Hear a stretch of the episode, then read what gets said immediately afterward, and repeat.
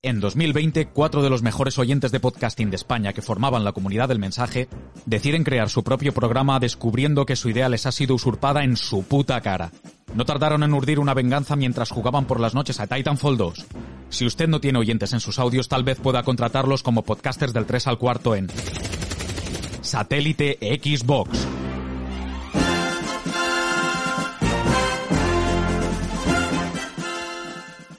Bienvenidos cosmonautas a un nuevo satélite Xbox en el que vamos a intentar adentrarnos en una de las obras de ciencia ficción probablemente más relevantes en la segunda mitad del pasado siglo XX.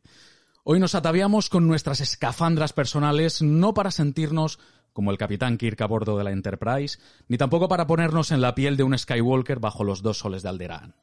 Hoy dejamos de un lado las sagas más famosas y probablemente comerciales para hacernos eco de una ciencia ficción adulta, consistente y que nace de la buena literatura. Hoy aterrizamos en Arrakis.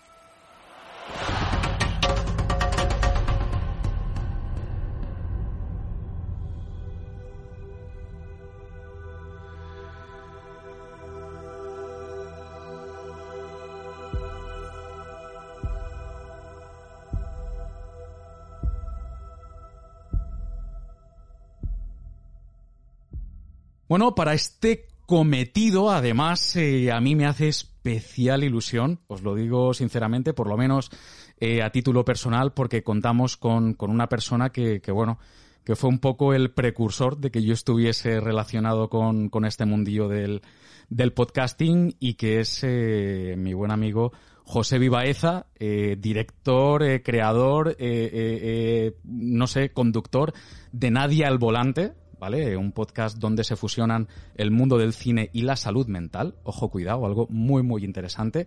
Y que, bueno, además es papá, eh, ideólogo de Vivo entre Muggles, Cajón Desastre, muchísimas otras eh, obras de podcasting. Es eh, psicólogo, marido, papá y por encima de todo un fricazo que flipas y más aún eh, del tema que nos, que nos atañe hoy, que es Dune. Bienvenido, Josebi, buenas noches, ¿qué tal, tío? ¿Cómo estás?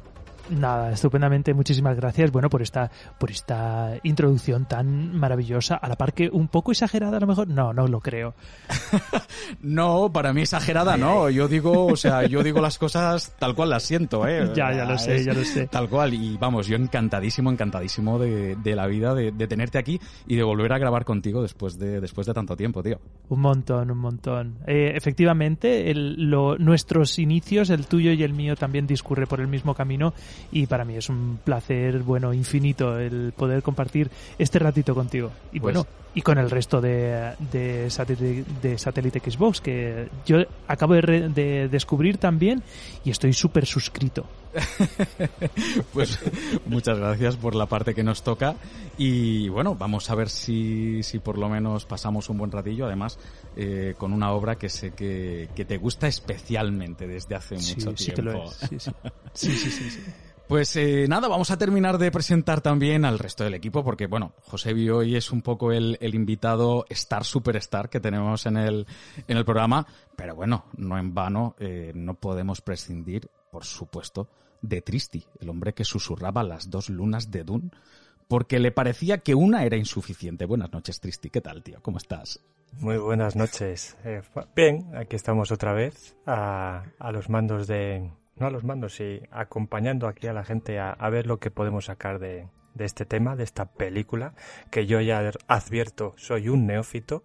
O sea, no tengo ni papa, solo he visto la película y veremos a ver si las dudas que me han salido me las pueden resolver aquí los, los dos expertos. O los tres, mejor. Bienvenido dicho. al club. Yo soy totalmente neófito, igual que tú. Yo soy un ignorante de la vida. Y yo aquí, oye, he venido a aprender. Tengo aquí preparadas las palomitas para ver a, a, a Josebi, escuchar a Josebi y, por supuesto, también a nuestro querido Alberto. Que, que Antes que presentes a Alberto, Dame, dame, dame, dime. Susurro a las dos para que una no tenga celos de la oh, otra. yo, yo, yo, yo. Qué, qué romanticón se nos ha puesto, madre mía. pues oye, para que no se ponga tampoco eh, muy celoso, eh, como estaba haciendo, introduzco también a Alberto, ¿vale? Que a día de hoy creo que se ha convertido ya un poco en el mecenas de Denis Villeneuve y que creo que ha pagado ya pues prácticamente la mitad del coste de la universidad de sus hijos de la cantidad de veces que ha ido a ver las películas al cine. Buenas noches, Alberto. ¿Qué, qué tal, tío? ¿Cómo estás? Buenas noches. Bueno, a ver, solo he ido tres veces. No es un número muy elevado. Es, es que, a ver, ten en cuenta que ya la tuvimos pirata la semana pasada, ¿vale? Y la volví a ver otra vez por cuarta. Pero eh, yo es que, yo sí puedo verla en pantalla grande. A mí el cine me sigue transmitiendo pues algo más, algo más, aunque tengo un cine en casa, pero, pero la pantalla del cine es la pantalla del cine, la sala de cine es la sala de cine, ese olorcillo, esas cosas, y una película como Dune, que es, qué sé yo, lo que hizo que me dejara de gustar tanto Star Wars, que os hagáis una idea, es, es un poco, para mí, necesitaba disfrutarla, y la segunda parte si dura tres horas, otras cuatro veces, bueno, otro tres, sí, sí, es... Pero nada, con muchas ganas de darle caña aquí a, a, esta película, que además ya te lo dije el otro día, es yo estaba ansioso por hacer este programa. Es que pienso en Dune, escucho la banda sonora de Dune, tengo ganas de volver a verla, y ya sería la quinta vez. Es, bueno, para mí es como una droga. Bueno, bueno, pues... Dentro de poco la vas a tener en HBO Max. Y ya la tengo reservada también en Blu-ray. no, no, sí. Bueno, 4K. 4K. 4K. Bueno, bueno, bueno. No, no, esperábamos menos, no esperábamos menos. Pues muy bien, estupendo. Y bueno, el último, pues un servidor Hugo, como siempre. Y hoy yo os advierto que como simple aficionado a la ciencia ficción, que además eh, salió totalmente admirado de ver, de ver esta película en la pantalla, porque mi bagaje eh, con, con, la obra de Dune es eh, prácticamente insignificante, lo digo de verdad. Para centrarnos un poquito y por lo menos eh, ponernos un poco en contexto, ¿vale? Eh, Dune es una novela de ciencia ficción escrita, perdón, por Frank Herbert en el año 65. Su éxito, eh, tal y como dice Wikipedia, no me escondo, esto es un cortapega de agárrate y no te menes, ¿vale? Su éxito fue rotundo en, en el momento, en el año 66 ganó el premio Hugo, porque ningún libro es absolutamente nada si no gana mi premio, como, como, como os podéis imaginar. Es así, es así. Eh, eh, y, en, y, en, el año 65, además, eh, la primera edición de, del premio Nebula, ganó el, la primera edición del premio Nebula a la mejor novela de ciencia ficción. Se publicó en español por la editorial Acervo en el año 75 y abrió una de las sagas más importantes de la literatura fantástica y de ciencia ficción. En 2007 registró eh, ventas de más de 12 millones de ejemplares. Ojo, porque estamos hablando de números que a mí se me escapan en, en, en, en árboles talados pa para, para libro, tenerlo ¿eh? en papel. ¿eh? O sea, eh, yo creo que medio Amazonas está precisamente contenido en las páginas de, de Dune. Creo que lleve ahora muchas más, ¿eh? porque ahora con el boom de la peli seguro que esos 12 millones ahora son 15 o 16. Muy o... probablemente, muy probablemente. Eh, y, y, bueno, pues eh, convirtiéndola un poco en, en la novela de ciencia ficción más vendida pues a la fecha, ya estábamos hablando de 2007, ¿vale? A posteriori, el autor eh, continuaría con la saga con eh, la obra El Mesías de Dune en el 69, la concluyó con Hijos de Dune en el 76, que parece ser que cerraba la trilogía prevista. Pero el éxito de esta trilogía lo llevó, sin embargo, a escribir posteriormente un cuarto libro, Dios Emperador de Dune, en el 81, y con el que esperaba cerrar la, pues en aquel momento, tetralogía. Pero años después se retomaría la saga con los quintos y sextos volúmenes, ¿vale? Herejes de Dune eh, en el 84 y Casa Capitular de Dune en el 85, dejando un final completamente abierto a una nueva entrega. Pero vamos a dejarnos un poco de, toda esta trayectoria eh, literaria que, pues a raíz precisamente del éxito que tuvieron, pues sobre todo la primera novela, ¿no? Eh, eh, su primera obra. Pues hizo que, que, este hombre, que, que Frank Herbert, tuviese que coger la pluma, eh, yo creo que de forma un poquito eh, más habitual de lo que a lo mejor ni tan siquiera hubiese imaginado. Y bueno, vamos a tratar de, de por lo menos centrarnos un poco en, en los orígenes ¿no? de, de, de, de Dune con por lo menos para cada uno de nosotros y al final, pues la importancia, ¿no? La, relevancia que esta, que esta obra, eh, pues ha, terminado teniendo eh, eh, en cada una de, nuestras cabecitas. yo me vais a perdonar, voy a empezar por el por el invitado, si os parece bien, y que nos cuente un poco Josebi, ¿cómo, cómo, ¿cómo empieza Dune para ti? ¿Cómo cae en tus manos? Porque me imagino que fue precisamente con, la novela. Eh, eh, ¿Cómo empiezas tú a devorar eh, el universo de, Dune, precisamente? Bueno, voy a, voy a iniciarme yo con las historias del abuelo Cebolleta, ¿vale?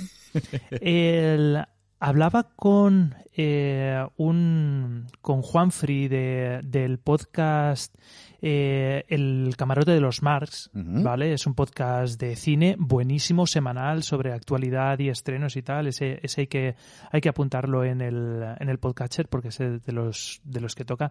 Le comentaba hace cuatro o cinco semanas o, o así que el libro que lees con 15 años es el que va a marcar toda tu vida. Y para mí, eh, Dune es, fue ese libro, ¿no? Eh, yo siempre he sido muy lector eh, y durante el verano yo solía leer mucho. A mí nunca, nunca me ha gustado mucho. Dicen mis padres que de pequeño me gustaba mucho la playa, luego fui creciendo y me dejó de gustar y entonces yo en verano leía muchísimo. Yo me quedaba en casa leyendo mientras a lo mejor mis padres iban a la playa o lo que sea, ¿no? Y con 15 años, más o menos, yo creo que con 15 años, eh, los libros que teníamos en, en, la playa en Santa Pola, donde yo veraneaba, normalmente yo los compraba en el kiosco, en las típicas, en, esos pilares de, de, libros que giras, que vas buscando eh, de la de editorial de bolsillo y todos estos de no sé cuánto costarían, a lo mejor 800, 900 pesetas por aquel entonces, o sea, o sea 6 euros, 5 o 6 euros al cambio, ahora, ahora están eh, en torno a los 9, 10 euros y cosas así, ¿no? Bueno, pues eh, yo me podía tirar perfectamente 20 minutos, media hora dándole vuelta a las tres columnas que tenía, que no tenía más. Y una vez eh, eh, vi que había varios que eran de Dune. Y eh, ojeándolo así de ciencia ficción y no sé qué, ah, qué guay, tal, que no sé qué, voy a empezar por el primero. Y, y, ese. Y el resto es historia, ¿no? Porque me, me los fui tragando uno tras otro a ritmo de posiblemente uno por semana. Y me hice los, los cinco, los... Sí, exacto, los seis primeros libros en un verano del tirón eh, de forma de forma compulsiva. O sea te los eh, metiste en vena pero de una forma absolutamente. vamos. O sea yo recuerdo yo recuerdo ese verano de estar leyendo pues eso a una media de no sé de cuatro o cinco horas diarias eh, sin parar, sin parar. Además es muy curioso porque con Dune yo escuchaba eh, una edición yo siempre me he puesto música para leer y asociaba, muchas veces he asociado una música en particular con un libro en particular, ¿vale? Y para mí la banda sonora de Dune siempre ha sido una edición especial que sacaron del Rey León con música inspirada del Rey León. ¡Qué bueno! Es súper curioso, es una mezcla extrañísima y para mí Dune suena al Rey León, ¿no? Entonces es muy curioso. Y luego eh, eso me marcó muchísimo, eh, me abrió eh, la forma de ver, de pensar y de, y de contemplar las cosas a esa no sé, a, ese mundo de filosofía, de filosofía oriental, con esos con esos toques de, de, cultura árabe y tal. esto me lo permitió, ¿no? Me, me dio la información de que todo ese tipo de cosas existía y que el mundo se podía ver a través de otro prisma cultural.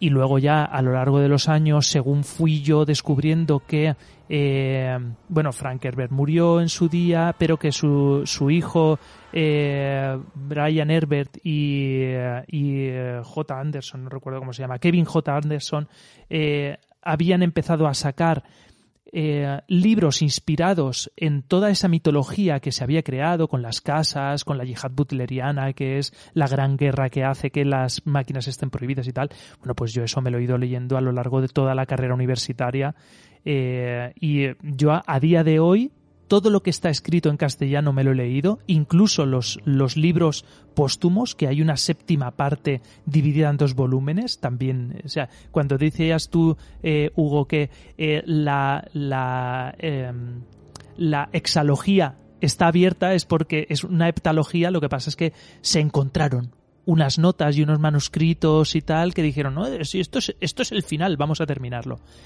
Y un montón, y, me da una rabia infinita que haya libros en inglés que no, no haya ni siquiera planes para, para traducirlos porque yo sé inglés pero no, no el suficiente como para leer una novela complicada.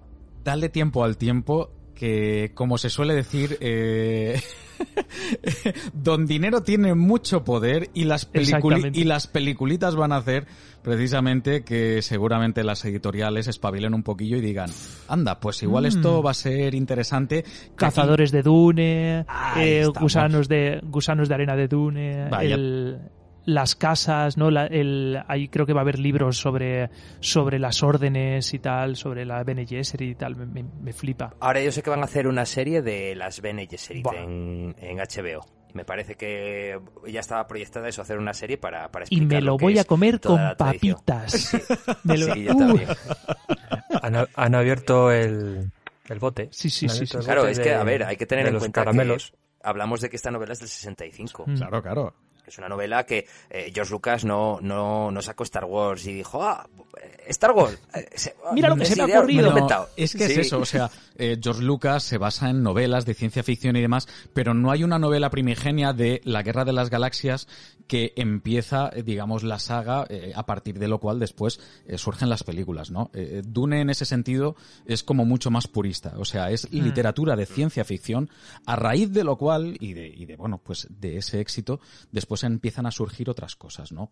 Hmm. Eh, eh, por, por eh, preguntaros un poquito a todos también. Tristi, a ti te pasa un poco como a mí. Tú, de, de leer durante el verano y con 15 años, va a ser que no, ¿verdad?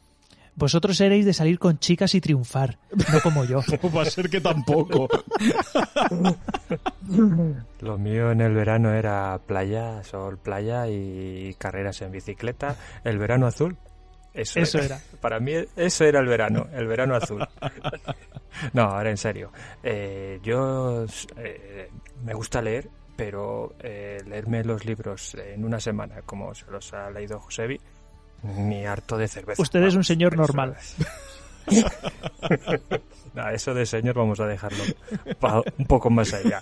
Eh, y con respecto a, a Dune, pues a mí eh, sabía que existía una película, la primera película, por el tema de los, de los gusanos en la arena, los agujeros y demás, pero eh, no me llamaba la atención hasta que cuando ha salido esta, don Alberto Pisabarro, que ya sabemos todos que es un cinéfilo en cuestión, Tristi, Y un enfermo, sí, verla. dilo, dilo. Tristi, vete a verla, Tristi, vete a verla. Fui a verla y me gustó. Me gustó, me, me atrapó, me, me atrapó en ese mundo, pero me ha dejado muchas dudas de ese mundo que a ver si ellos dos me las pueden resolver. Y la primera que voy a preguntar, has dicho que hay seis libros. ¿Esta pri- película está basada solo en el primer libro? Esta película está basada, creo que podríamos decir que el primer tercio del primer libro. ¿Vale? Es, esto es lo que hay. Vale. vale. O sea, que viene mucho por detrás. Claro, eh, realmente el, el- toda la mitología que presenta Dune, una, una de las partes, eh, eh, yo creo que increíbles que tiene es eh, precisamente eso, la, la vastedad, ¿no? De, de toda esa mitología, de todo ese universo eh, montado eh, pues con dos dedos de frente. Eh, como, como os comentaba antes, yo la sensación que tuve cuando salí de ver la película es que había salido de ver una obra de ciencia ficción para adultos. Hmm. Todo el mundo sabe que soy un enamorado de la Guerra de las Galaxias. Ujú. eh, y cuando salí de la película le me faltó tiempo para mandarle un audio a mi hermano y decirle, chavalote, la Guerra de las Galaxias son películas para niños. Tal cual. Sí, sí. O sea, me parece... Lo decía, lo decía George Hmm. Lucas, ¿eh? Sí, sí, pero... Eran, eran películas para niños. Bueno, para toda la Sí, familia. pero cuando salí de ver la película, la sensación era de, de haber salido de ver una película adulta. Eh, que no tenía por qué eh, jugar con, con, pues, pues eso, con, con, con ciertos eh, eh, no sé, no, no sé cómo llamarlo. Eh, eh, chascarrillos y cosas así. A ver, pero que Star Wars tiene una historia muy buena, sí, ¿vale? Pero, llámalos. Pero si es más inocente. Llámalos trucos, es más claro. bien contra el mal, es. Mucho más blanca, como mucho más transparente en ese sentido. Aquí no, aquí te encuentras una historia adulta eh, que podría ser simplemente un thriller político, pero evidentemente aderezado con, con, con, pues, con todo este universo que creó Frank Herbert y que, bueno, eh, eh, yo desde luego cuando vi la película aluciné, después de no mm. quedar especialmente contento con la obra de Lynch del 84. Ahora después hablaremos de esto también. hablaremos, hablaremos. Pero, pero bueno, yo también soy eh, pues un neófito, como, como estaba comentando con, con con Tristi. Pero Alberto, cuéntanos tú, porque tú eres eh, otro enfermito de la vida, igual que igual que Josebi. Eh... No llego, no llego al nivel de Josebi. No, no, no. Al contrario, ¿eh? O sea, yo es que yo es que me vendo muy bien, pero creo que usted usted tiene un conocimiento más profundo.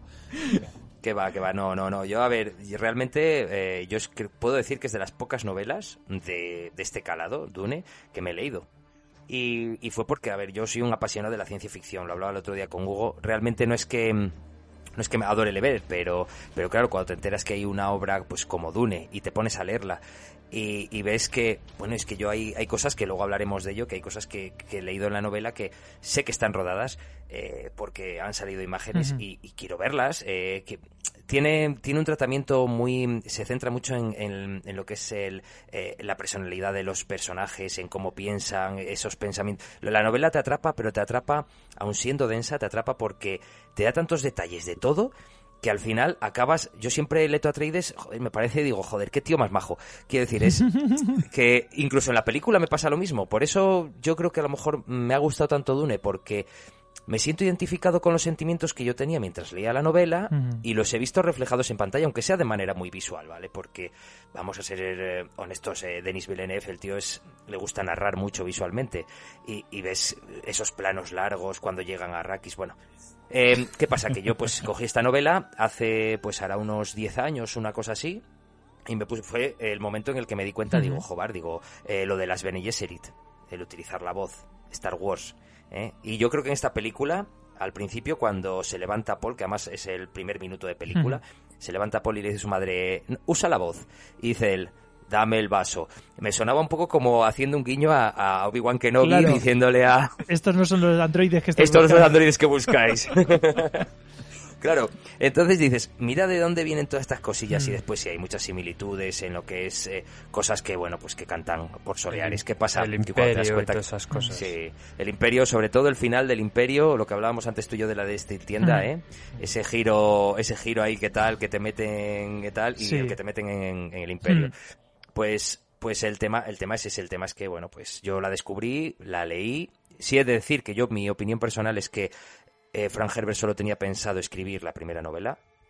Yo creo, yo cuando acabé de leer la primera novela, mm, creo que el tío dijo, mira, yo hago esta novela, Dune, y, la empiezo y la acabo. Eh, luego llega el Mesías de Dune y es un libro que es, un, uno tiene 800 páginas y otro 300 dices, bueno, claro. quiero decir, no, no, no había mucha...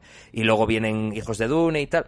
Yo para mí fue un poco pues que empezaron a, querer engordar. Me, he leído Mesías de Dune y Hijos de Dune, hmm. pero yo ahí lo he dejado. Yo no he consumido más. ¿Por qué no? Pero ahora con esto, con esta fiebre que tengo, pues seguramente es la manera de volver a empezar. Pero bueno. Ahí le conocí yo, ahí hace unos 10 años, ¿eh? Y ya os digo que dejó de gustarme Star Wars como de verla como una saga rompedora y tal, porque te das cuenta que Incluso la película de Lynch tiene muchísimo mérito hmm. y cuenta muchas cosas bien, otras muy mal, sí. pero pero es una película que es hija de su época y bueno, pues es lo que es creo que creo que el propio estaba buscando porque a mí me sonaba de haber leído hace muchos años que hubo un juicio o algo parecido en el cual se enfrentó se enfrentó Dune con Star Wars y acabó eh, fallando en el juicio con que Star Wars era un plagio. Pero no he vuelto a encontrar esa referencia entonces no me atrevo a darla como un dato. Pero sí que he leído por ahí que el propio Frank Herbert eh, señala hasta 37 coincidencias entre Star Wars y su Dune, ¿vale? O sea, hay una, hay una clarísima eh, influencia a nivel de construcción del universo y luego, eh, aunque, lo, aunque lo toquemos un poquito de pasada, eh, existe un documental, porque hemos hablado un poquito de la película de David Lynch, pero hay un documental de,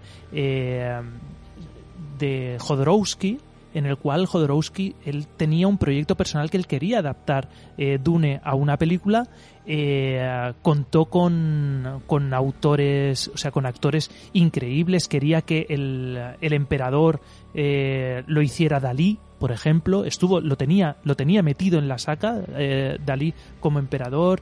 tenía, tenía un montón de actores. El, el Quería Nick Jagger para no sé qué otro papel. Sí, sí, sí. cosas así. O sea, el storyboard. Era, muy rocambolesco. El storyboard lo hace Moebius.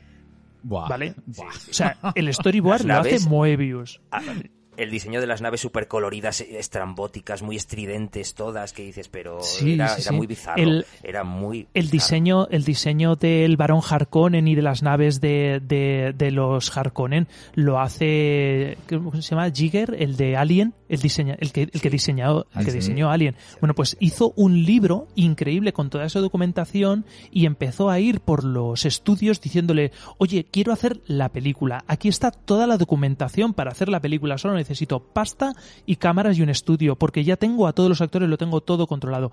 Ningún eh, estudio le dio luz verde para hacer la película, pero todos los estudios se quedaron copias de ese libro y eh, se podría decir que perfectamente el Dune de Jodorowsky ha hecho que el cine de hoy en día sea tal y como es.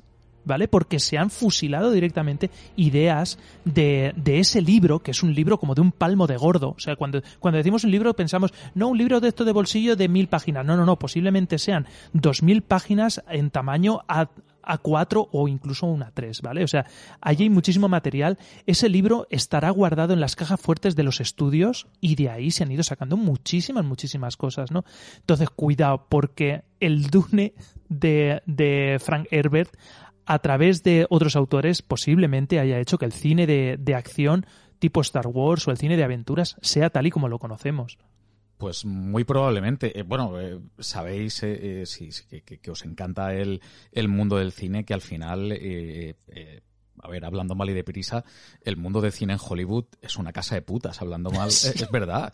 si se copian todos es que llega un guion que empieza a circular por todas las cinematográficas, por todos los estudios, productores, y al final aquello es un poco como un tira y afloja, uy, este está interesado, este no, eh, vamos a ver, pero tú pondrías dinero, uh, no sé yo, yo no lo veo claro, y, aquello es un poco que como que se termina moviendo en los lobbies, ¿vale? De, de las cinematográficas, y como que, bueno, pues al final la gente con pasta es simplemente mm. la que decide si un guion, y en este caso pues un proyecto, como estabas diciendo, tan, tan, tan rico como la que había presentado Jodorowsky, pues termina viendo la luz, o en este caso, pues por desgracia. De otras maneras. No lo hace, exactamente. Al final termina siendo influencia porque, bueno, pues eh, los productores, aunque a lo mejor no se metan en camisa once varas con este proyecto, pues eh, lo terminan fusilando, como estabas diciendo tú, cogiendo, eh, cogiendo ideas y cogiendo, pues, muchas partes que después al final se terminan colando en, en muchas obras.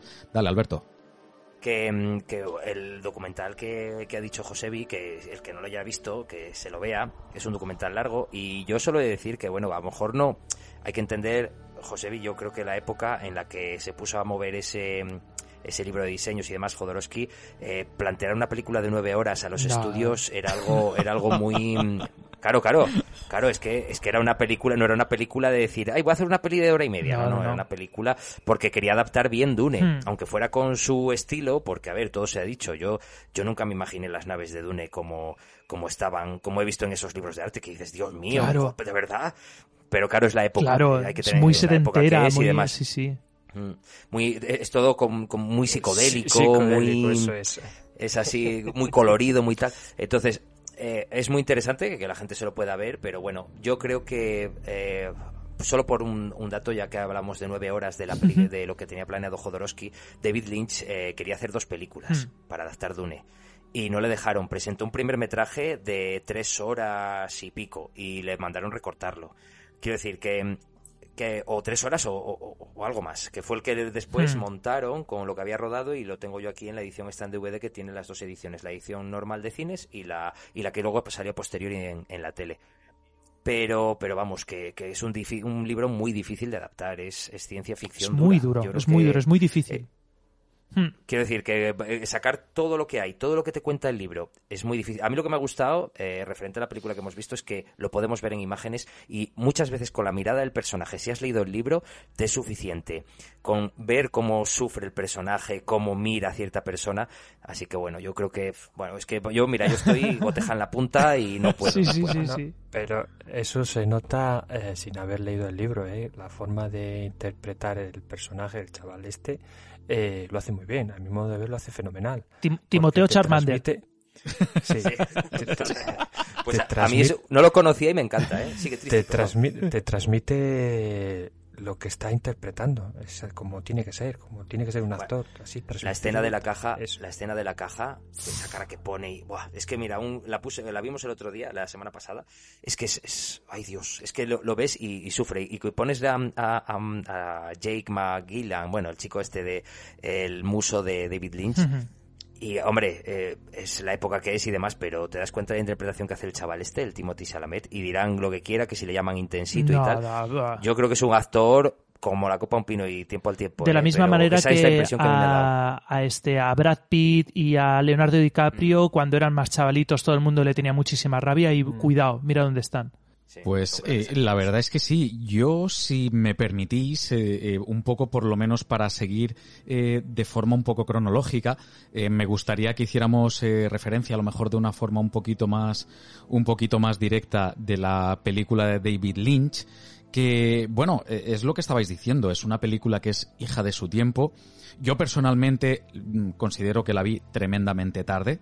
Yo no soy especial fan de la película, yo lo reconozco. De hecho, yo la película eh, llegué a ella eh, precisamente por, por recomendación tuya, eh, Josevi, porque... Eh, por pesado.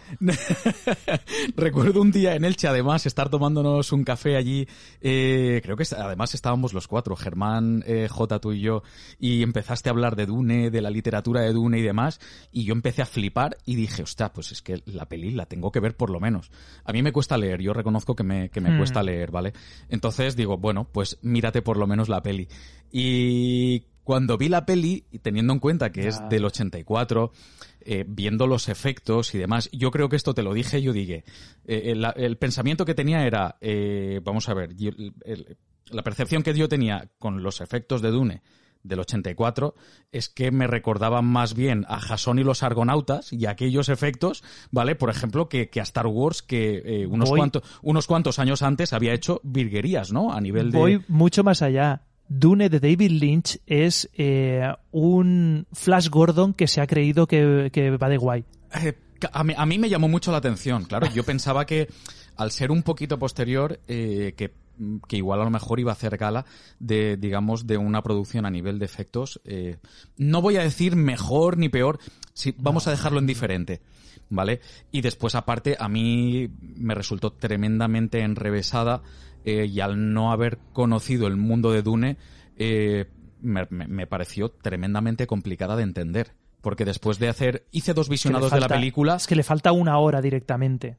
o sea, la parte de la parte del desierto, eh, el, último tercio le falta directamente cerca de una hora. De hecho, mira lo que te digo de Flash Gordon, no lo sabía. Estoy mirando Flash Gordon, lo hace de Laurentis mismo productor mismo productor, exactamente. Eh, pues eh, eh, fíjate, yo la sensación que tuve fue de no entender un carajo.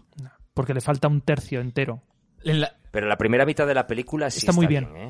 yo tengo la, la, a ver, no, no, yo como, como total desconocedor y un ignorante absoluto. Vosotros que, que sí conocéis más la obra, la obra antigua, por lo menos la película de Lynch, ¿no os parece que tiene que es como dos, tres eh, eh, escenas grandes pegadas, tal cual. Hmm. O sea, como si hubiese cogido dos, tres, cuatro conceptos eh, que le parecían importantes de la obra y de, repente hace croc y los hmm. pega uno tras otro porque yo la parte del final del desierto es que no le veía casi ningún sentido de conexión con el resto de la película y me, explotaba la cabeza digo ¿para qué? O sea, no, te, no Pero ahora que has visto esta, ahora que has, perdón, no, no, no, pero ahora que has visto esta, lo que estás diciendo justo, eh, donde te quedas aquí al final, pues tú imagínate que lo que queda aún. Y la otra película en dos horas y media en el mismo tiempo te contaba lo que queda. También quiero decir que dentro del mismo tiempo de, de, película, dentro del mismo tiempo del metraje, una te cuenta eh, el primer el primer libro en sí, porque bueno, dentro del propio libro es el primer libro. imagínate, es eso. O sea, lo que toda la, otra película que le falta a, a Villeneuve, que te la cuenten en 15 minutos. Claro, yo, a ver. Ese es el concepto. Ya os digo, ¿eh? yo hablo desde la más absoluta de las ignorancias, no tengo ningún problema en, reconocerlo.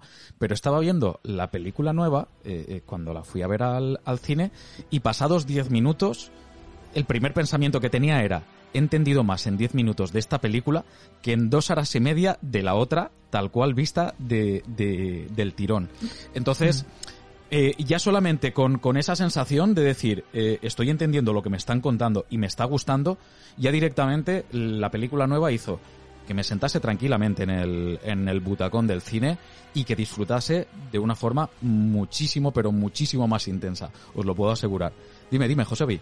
Yo no sé si habéis eh, investigado sobre cómo ha sido la producción de esta película. Yo no, yo no lo he hecho, ¿vale? Eh, o cómo ha sido eh, la campaña de marketing, pero creo que se ha hecho una campaña de marketing extremadamente mala, en el sentido de que conozco muchísima gente, yo el primero, que llegaron al cine sin saber que no estaba la obra completa o como mínimo yo en mi caso, yo tenía mis dudas. De hecho, yo veía pasar los minutos, veía pasar las horas, eh, que no sé si son dos horas y media, y yo decía, vale, lleva una hora y media, pero es que estamos en el inicio, entonces tengo miedo de que como solo sea una película, me lo van a contar todo de forma atropellada. Pero es que es eso. Te lo pone el perdón Josebi, pero te lo pone al principio. Te ponen los títulos Dune, parte Claro, en el, en el cine. En el cine en el cine, pero claro, pero podría ser parte uno como cuando ves películas de estas que te dicen libro primero, no recuerdo en qué película te dicen no sé qué libro primero y dentro de la propia película te lo dividen como por capítulos o por actos, ¿vale? Pero yo llegaba, yo yo decía, yo iba pasando el tiempo y diciendo, pero si aún están escapando del, del palacio de Arraquén, si falta todo y llevamos una hora y media, ¿qué me lo van a hacer todo a prisa y corriendo? Y cuando vi que eh, ya faltaba 15 minutos para que, para que se cumpliera todo y, aún faltaba todo, entonces fue cuando me relajé y dije, hostia, que falta una segunda película, lo confirmo. Eso por una parte. Y luego, eh, yo de alguna manera, Hugo y, y José Antonio, os envidio muchísimo porque yo fui con mi mujer y yo se lo iba diciendo, dice, mira, eh, no sé cuánta gente está en la sala ahora mismo viendo esta película como primera vez que tiene contacto con, con, esta, con, con esta historia, porque yo, claro, yo ya sé todo lo que va a ocurrir y a mí me está encantando como lo están contando, pero el hecho de saber no sé qué es lo que me están contando y dónde no va a llegar, yo esa sensación me la he perdido, yo no la tengo, yo no la tengo. Entonces yo decía, hostia, tiene que ser precioso estar ahora mismo en esta montaña rusa increíble que ha hecho Villeneuve sin saber a dónde te van a llevar porque yo sé que ahora mismo en un momento dado va a pasar esto y que esto es fundamental para que pase esto otro, ¿vale? Y esa parte yo me la he perdido y, y yo a, mí eso me parece de esta película me parece mágico porque no solamente contarlo sino sino contarlo de esa manera porque efectivamente es todo súper difuso eh, a ver, eh, eh, dale, dale, Alberto, es que no, no, no, quiero tampoco cortaros. vale, mira, respecto a lo que estaba diciendo yo, los días previos al estreno yo estaba como loco, vamos, ya tenía las entradas compradas, tal, bueno, tenía unas ganas horribles de ir al cine.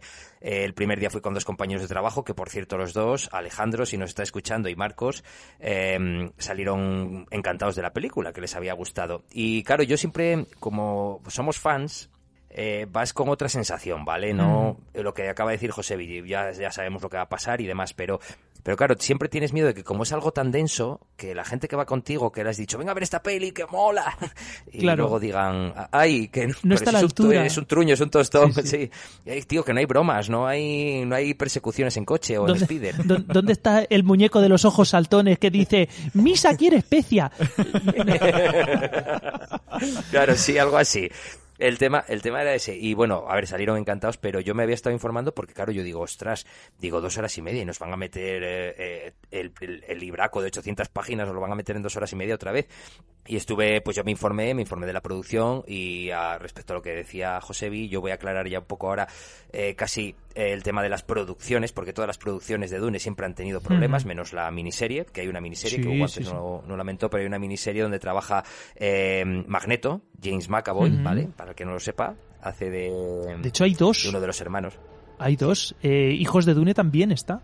Sí, sí, sí, está todo en miniserie. Y mm, que bueno, a mí no me gustó. No. Yo creo que es no me no me llegó a enganchar. Está, es, es, muy fiel, es muy fiel al libro, pero se nota que está hecha para es de televisión. Para televisión.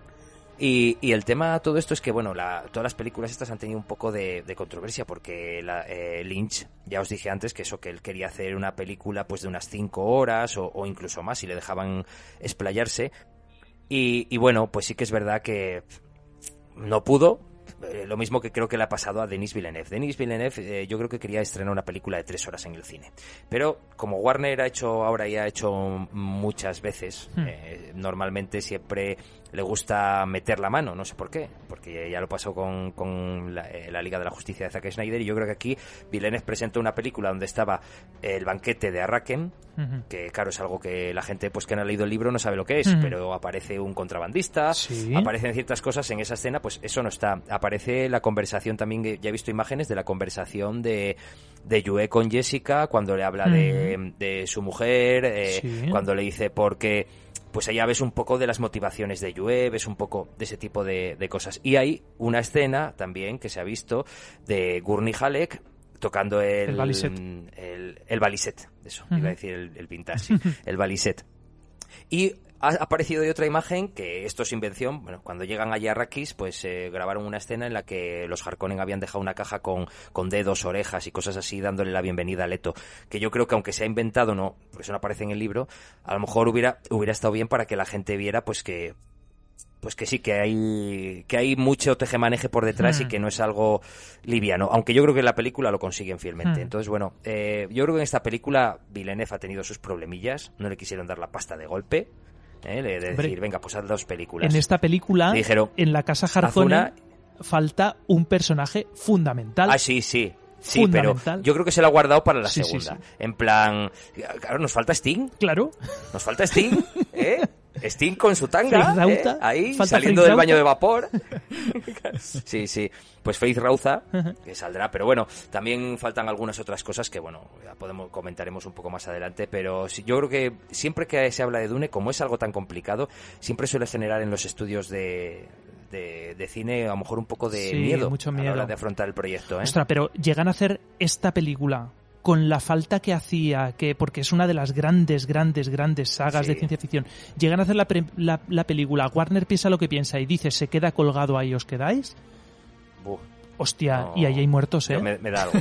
Sí, no, no, porque aparte Warner ahí tiene en juego su imagen, ¿eh? Mm. Yo creo que Warner no se la jugará, ¿eh? Nada, y ya está, ya está ahí. Venga. Ahora le toca. bueno, no, yo simplemente quería hacer referencia con, con lo que estabas diciendo tú antes, Josevi, que esa sensación de estar en el cine, estar eh, haciendo el visionado de la película sin, sin, tener ni idea de lo que va a venir realmente, eh, sin tener ningún tipo de, bagaje con, con, la obra. Y yo estaba tremendamente emocionado porque a pesar de que yo he leído de que la película es densa, que la película es lenta, para mí la película tiene que ser lenta y tiene que ser densa. Por lo que es el espíritu de Dune. Por lo que propone y por lo que pone en pantalla. A mí no se me hizo larga ni un minuto. Os lo digo de verdad. Y, y, o sea, esto que dices, termina la película, miras el reloj, dos horas y media, ¿cómo que dos horas y media? Mis huevos 33. No te das cuenta de que han pasado dos horas y media. Os lo digo de verdad. Es que la última, la última hora y media de película en, en tiempo real transcurre en un día pero es trepidante además también. es trepidante porque es de escapada, es tira para adelante, tira para adelante que nos matan. Es, vamos, yo a mí me encantó, ¿eh? yo os lo digo, os lo digo sinceramente y al igual que mm, a ti a lo mejor te da un poco de envidia porque te pierdes esa sensación, ¿no? De novedad de, de los que íbamos al cine sin, sin ese bagaje eh, y la satisfacción de encontrar esa obra que es tan especial para ti en el cine, yo creo que reflejado, por lo menos producida y llevada a la gran pantalla con tan buen gusto como me parece que se ha hecho en, en esta ocasión, y realmente poniendo dinero sobre la mesa para decir... Es muy emocionante. Lo mm. merecía, es que lo merecía. Y yo no soy un, no he sido un consumidor de Dune, ni, ni soy un apasionado del, del universo, pero terminé la película eh, eh, deseando eh, formarme e informarme de, de todo este mundo, de todo este universo, porque creo que realmente lo, lo merece. No sé. dame, dime, dime, dime, Alberto, perdona. que solamente una anotación a lo que estabas diciendo tú antes, que hoy en día tenemos em, una concepción a lo mejor un poco extraña de lo que hoy el cine es lento, es mala. No, no, no. A ver, hay cine, hay películas, como bien ha dicho Hugo, que siendo lentas es, lo que tiene que ser. Esa película está hecha o, o hay que narrarla de manera lenta, que, el, que el, el, espectador se entere de todo. ¿Qué pasa? Que hoy en día, pues el formulismo que tenemos en el cine, pues a mí me encanta el cine de superhéroes, pero, pero se ha llegado a un formulismo que o es una comedia de acción o ya no, es una mala película. Si es un drama, mira, pasa ahora con Los Eternos, que es de Zoe bueno, una, no, me acuerdo el nombre de la directora, pero es mm. una directora con personalidad y es una directora que, que, plasma su sello en las películas. Pues claro, a la gente no le gusta. ¿Por qué? Pues porque a lo mejor eh, es seria, porque los personajes no hacen coñas, porque no hay persecuciones, porque habla más de, de, de, algo metafórico, de algo que tienes que, que te hace pensar, ¿vale? Que no te dan todo mascadito, mascadito para que, ay, Tony Starr es el mejor. Quiero decir que si no haces un cine así hoy en día, a lo mejor está mal visto. Y hay mucha gente que piensa que, eso, que una película lenta es mala. Y no, no, no, para nada. Yo esta película, es más, yo es que todas las veces que la he visto no me he dormido ninguna vez. Yo soy una después de ver muchas veces una peli, normalmente todos nos dormimos. Pero, pero es que a mí se me abren los ojos y por eso que, bueno, yo creo que el tiempo es el tiempo y dos horas y media. Y si hubiera metido las escenas que le han quitado y lo hubiera llevado a las tres horas, yo iba a ser el tío más feliz del mundo. Tristi, ¿qué nos quieres contar?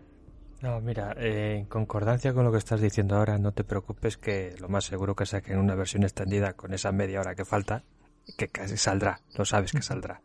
Eh, y con lo que estaba diciendo antes Hugo de, de ir sin saber nada del mundo a ver la película, yo cuando terminó, cuando están saliendo del desierto con los con los Fremen, eh, los, Fremen eh, digo la segunda parte tienen que sacarla enseguida, porque es que no nos pueden dejar con esta incertidumbre. Dame más de esto. claro, y eso que yo no soy de, eh, no estoy metido en este, en este mundillo, en este universo. Si estuvieses y sabría lo que viene, como sabéis vosotros, lo que viene después, dices, bueno, esto ya llegará, pero yo me quedé con las ganas de decir, y si mañana me sacan la segunda parte, vengo a verla. Hmm. Porque quiero saber cómo continúa esto, cómo transcurre la vida de este personaje, hasta dónde llega, porque eh, en los sueños que tiene te da pinceladas de lo hmm. que va a venir. La lucha, la... Eh, por ejemplo, hay una cosa que me llamó mucho la atención al final, cuando tiene que pelear con el Fremen. Sí. Él anteriormente está soñando que ese Fremen es el que le va a enseñar todo lo que lo que ocurre en el mundo de los Fremen. Hmm. Y tiene que pelear con él. Ahí me quedé yo como diciendo, vamos a ver, si este chico eh, tiene visiones en las cuales su futuro lo está viendo, ¿cómo es que tiene ahora que pelear con él? Aquí se me escapa algo, algo se me ha pasado. Eso es, es con esas cosas, pues después viendo todo el intrínseco de los sueños, me quedé con más, con muchísimo hmm. más.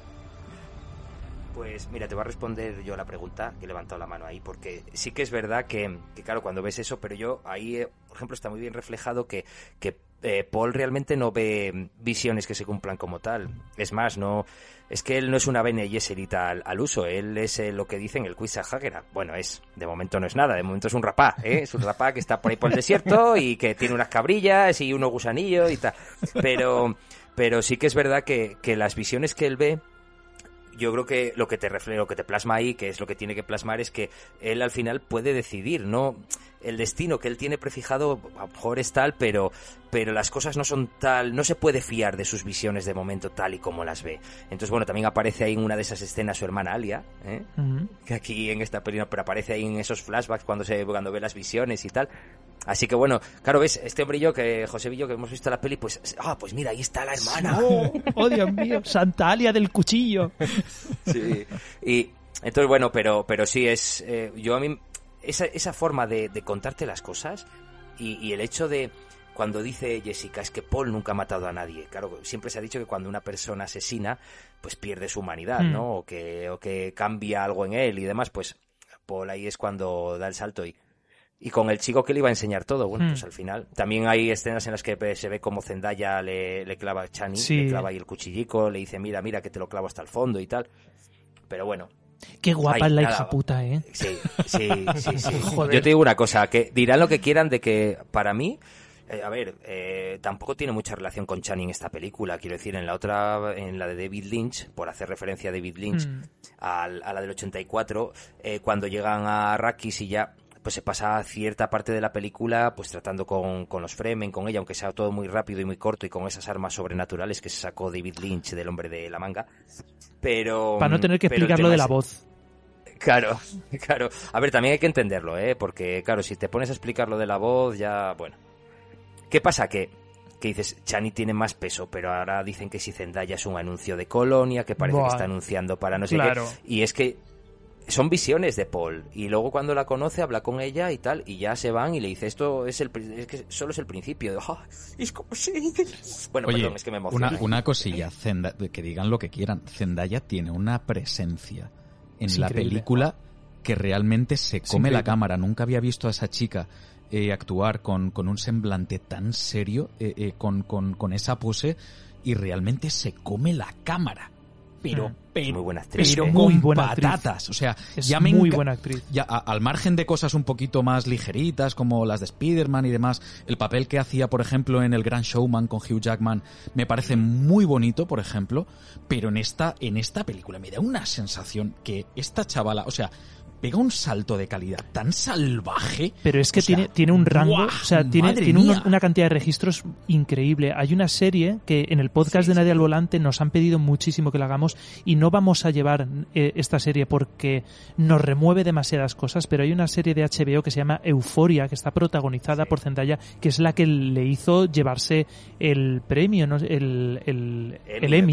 Y Ujú. esta Emmy. chica, esta chiquilla, Sí, ¿vale? sí, sí, Tiene sí, un sí. Emmy, ¿vale? A mejor- 25 años, No, no, no. ¿Vale? como Timothy Chalamet. Pero es que es, es una crack, ¿eh? pues es increíble eh, su interpretación. Lo que pasa es que eh, el- va sobre el desfase y las drogas y, y pasarlo mal. Entonces, por eso no lo vamos a traer porque eh, es nos resulta nos resulta demasiado cruda esta serie, ¿vale? Pero si queréis verla desgarrada absolutamente, tenéis que ver esta serie, ¿vale? Pues Es- es, eh, el- hay una hornada, hay una hornada de, de chavales, y diciendo chavales, esto te lo está diciendo un señor de 42 años, ¿vale?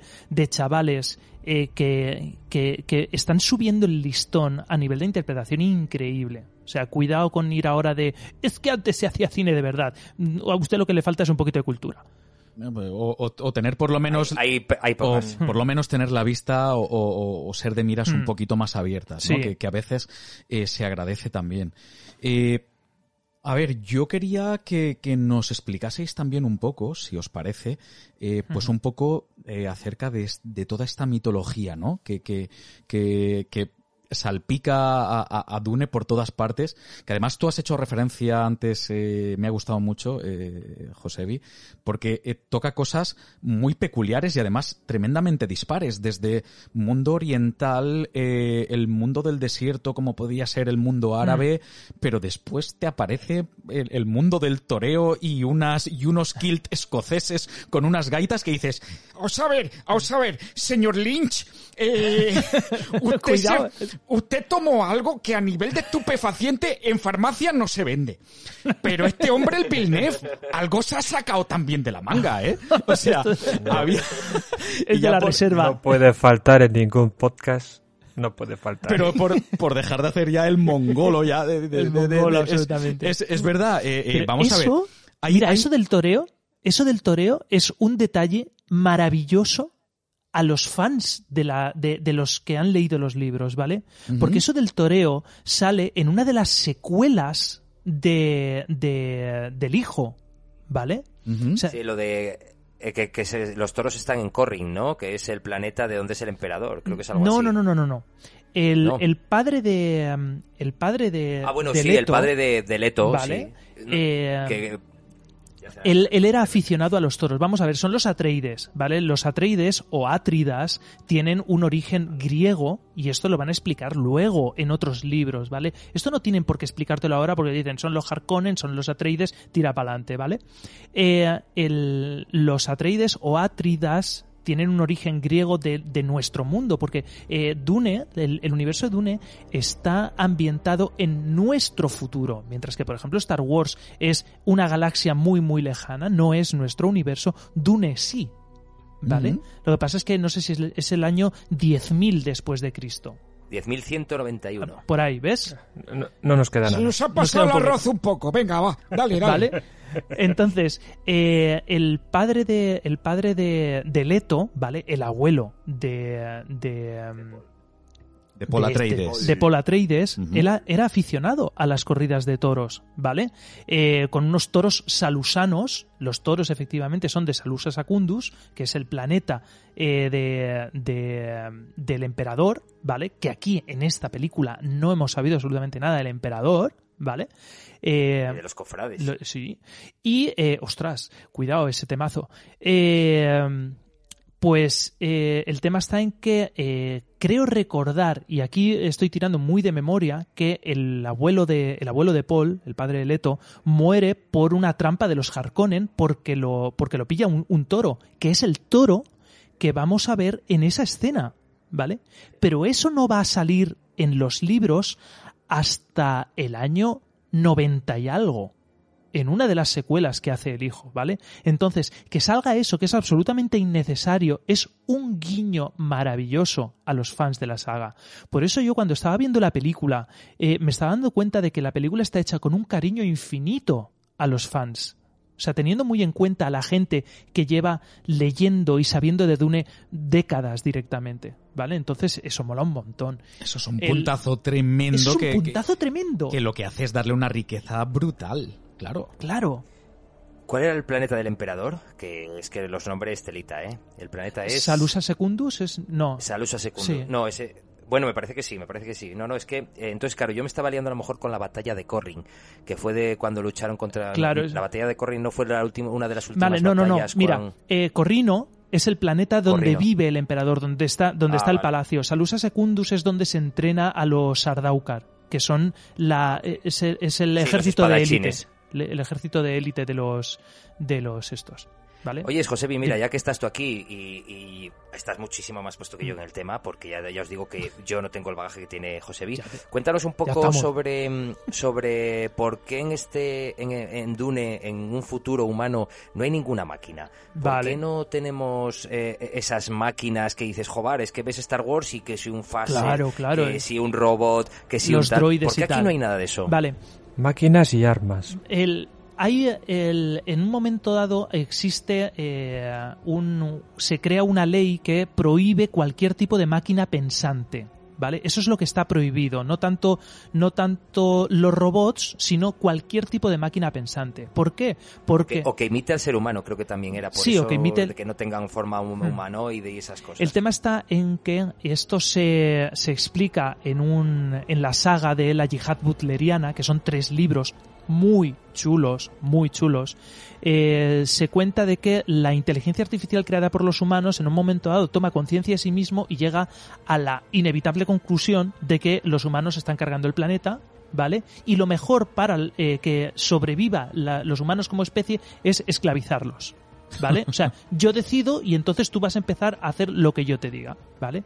Y entonces eh, se, se, se crea, eh, se- hay una guerra entre una resistencia de los humanos, ¿vale? Porque los, efectivamente las máquinas toman el control y, eh, y una resistencia de humanos intenta eh, acabar con acabar con con esa supremacía de, de las máquinas. Entonces ganan los humanos, no con poca dificultad, y, y se crea esta norma de que no puede haber ningún tipo de máquina que imite el pensamiento humano. De ahí van a aparecer los mentats. ¿Vale? Peter de Bries, que es el, es el mentat de, de los Harkonnen, y eh, Gurney Halle, Gurney Halle no, No, Tufir. Hawat, Tufir Hawat. Tufir Hawat, eh, son los eh, son estos humanos adiestrados especialmente para realizar mm, grandes procesamientos de información como en una especie de trance, ¿vale? Ellos entran en un trance con una, con una sustancia que se llama semuta, que creo que es un derivado. Es el jugo de sapo, ¿no? El jugo de sapo. Algo así, ¿no? Sí, sí, no recuerdo. Es lo que le hace tener la mancha en el labio y demás. Vale, pues ellos entran en un trance y son capaces de realizar complicadísimas, eh, complicadísimos cálculos y, eh, para llegar a conclusiones, ¿vale? Eh, entonces el tema, el tema es ese, ¿vale? Que no hay este tipo de máquinas, es todo analógico, analógico puro, ¿vale? Entonces por eso es todo tan tosco. Y luego hay cosas que en esta película no se han explicado. En realidad no explican muy bien qué es la especia y en realidad tampoco explican muy bien cómo es capaz, cómo son capaces de viajar de, de, forma instantánea de un latido al corazón a otro de punta a punta de la galaxia que eso lo hace eh, los navegantes yo ahí, eh, en la película, a ver si no sé si tenéis conocimientos de astronomía, pero en la película, bueno, es un portal, es un agujero de gusano, ¿vale? Eh, y, a ver, yo siempre, también de una, yo soy, lo sabe Hugo, bueno, hago astrofotografía, tengo una página web dedicada a la astrofotografía, eh, me encanta todo lo que es astronomía y, este tipo de cosas, entonces... Eh, a mí siempre me ha llamado porque Dune siempre me he imaginado el gusano como, como eso, un agujero de gusano. Y es que me ha hecho una referencia eh, esta película, eh, cuando ves pasar las naves que pasan directamente de un planeta a otro por esa nave nodriza o por ese portal que crean los, los navegantes, o si os dais cuenta, cuando vienen las Bene Gesserit a, a Caladán, cuando van a hacer la prueba a Paul, fijaros, se ve un planeta al otro lado, desde la punta de la nave, entra a la nave y pasa y está directamente en el otro planeta. es decir, el cambio es instantáneo. no me había dado cuenta, pensaba que era como en las películas antiguas que la nave desaparecía. se montaban en la nave. De hecho, en los libros eh, lo que pasa, utilizan estas grandes naves eh, como, como cargueros, como, naves, ¿vale? Una nave, pero nave como nave industrial, ¿vale? O sea, una caja gigante eh, que en un momento dado de aquí desaparece y aparece en la otra punta de, la galaxia. Pero no me, pues no me había fijado en ese detalle, que era pues un agujero. Es un, Claro, es, es, un poco lógico. Eh, yo cuando estaba viendo la película digo, claro, a ver, en vez de hacer, hacer desaparecer materia y volver a reintegrarse en otro punto, es algo, bueno, a ver, es eh, cuestionable, ¿sabes? Que se te puede, se le puede imaginar a, un escritor, yo no digo nada mm. que no, pero, pero sí que es verdad que si veis la película, cuando la volvéis a ver, fijaros, eh, es la, escena en la que yo más eh, mejor lo he visto, cuando vienen las Bene, las Bene Gesserit, salen del planeta, atraviesan el portal y están directamente, ves, por el agujero que queda en el portal, el planeta del que vienen y, al que van. planeta Porque lo que hacen es plegar el espacio espacio. Eh, para eso utilizan la especia, expanden su mente y mutan. Realmente los eh, cofrades cuando los veamos habrán mutado. Es que muy lo que nos queda por ver. Lo que nos queda por es ver. Que el, Dios mío. El problema que tiene Dune es que el, el universo que crea es maravilloso y está todo explicado. Es decir, el, el problema, cuando hablábamos, yo sé que eh, la frase de Star Wars se ha quedado como una ciencia ficción para niños levanta muchísimas ampollas, porque el problema que tiene Star Wars es que en base de una película que va sobre fantasía espacial, han querido hacer ciencia ficción y ahí es cuando la cagan. ¿Vale? Porque no está planteada desde el principio para ser un universo perfecto. Y Dune sí. Dune está planteado primero eh, desde los cimientos y luego te va a contar una historia en base a este universo que te he creado para ti. ¿Vale? Esa es la gran diferencia. Que, a Dune le resulta mucho más difícil encontrarle agujeros eh, en el guion precisamente por eso. Claro, yo, eh, eh, a ver, no, pretendo ni, ni, defender Star Wars porque no, porque no, tiene porque no tiene sentido Son cosas muy diferentes que y sería absurdo. Son, son mundos totalmente distintos. Eh, yo no creo tampoco ni tan siquiera que George Lucas pretendiese montar un universo perfecto, ni mucho menos. Lo que pasa es que después tuvo la imaginación suficiente como para expandirlo con una cierta lógica. Ya está, para de contar. Lo que pasa es que después las legiones de, de zumbaos, como en todos los aspectos de la vida, existen también y los de, y los de Star Wars no son pocos precisamente. Pero ya nos lo dijeron los Simpson, todo se explica con la frase lo hizo un mago. Correcto, pero es que ya está, ¿no? pero que no tiene más, vuelta de hoja. Yo, sinceramente, y yo soy eh, eh, amante de, de, la ficción de Star Wars muchísimo, pero yo cuando salí de ver esta película eh, fue en plan, es un poco el Star Wars que yo vi de niño, este es como el Star Wars que necesitaba ver de adulto. Exacto. Es, hmm.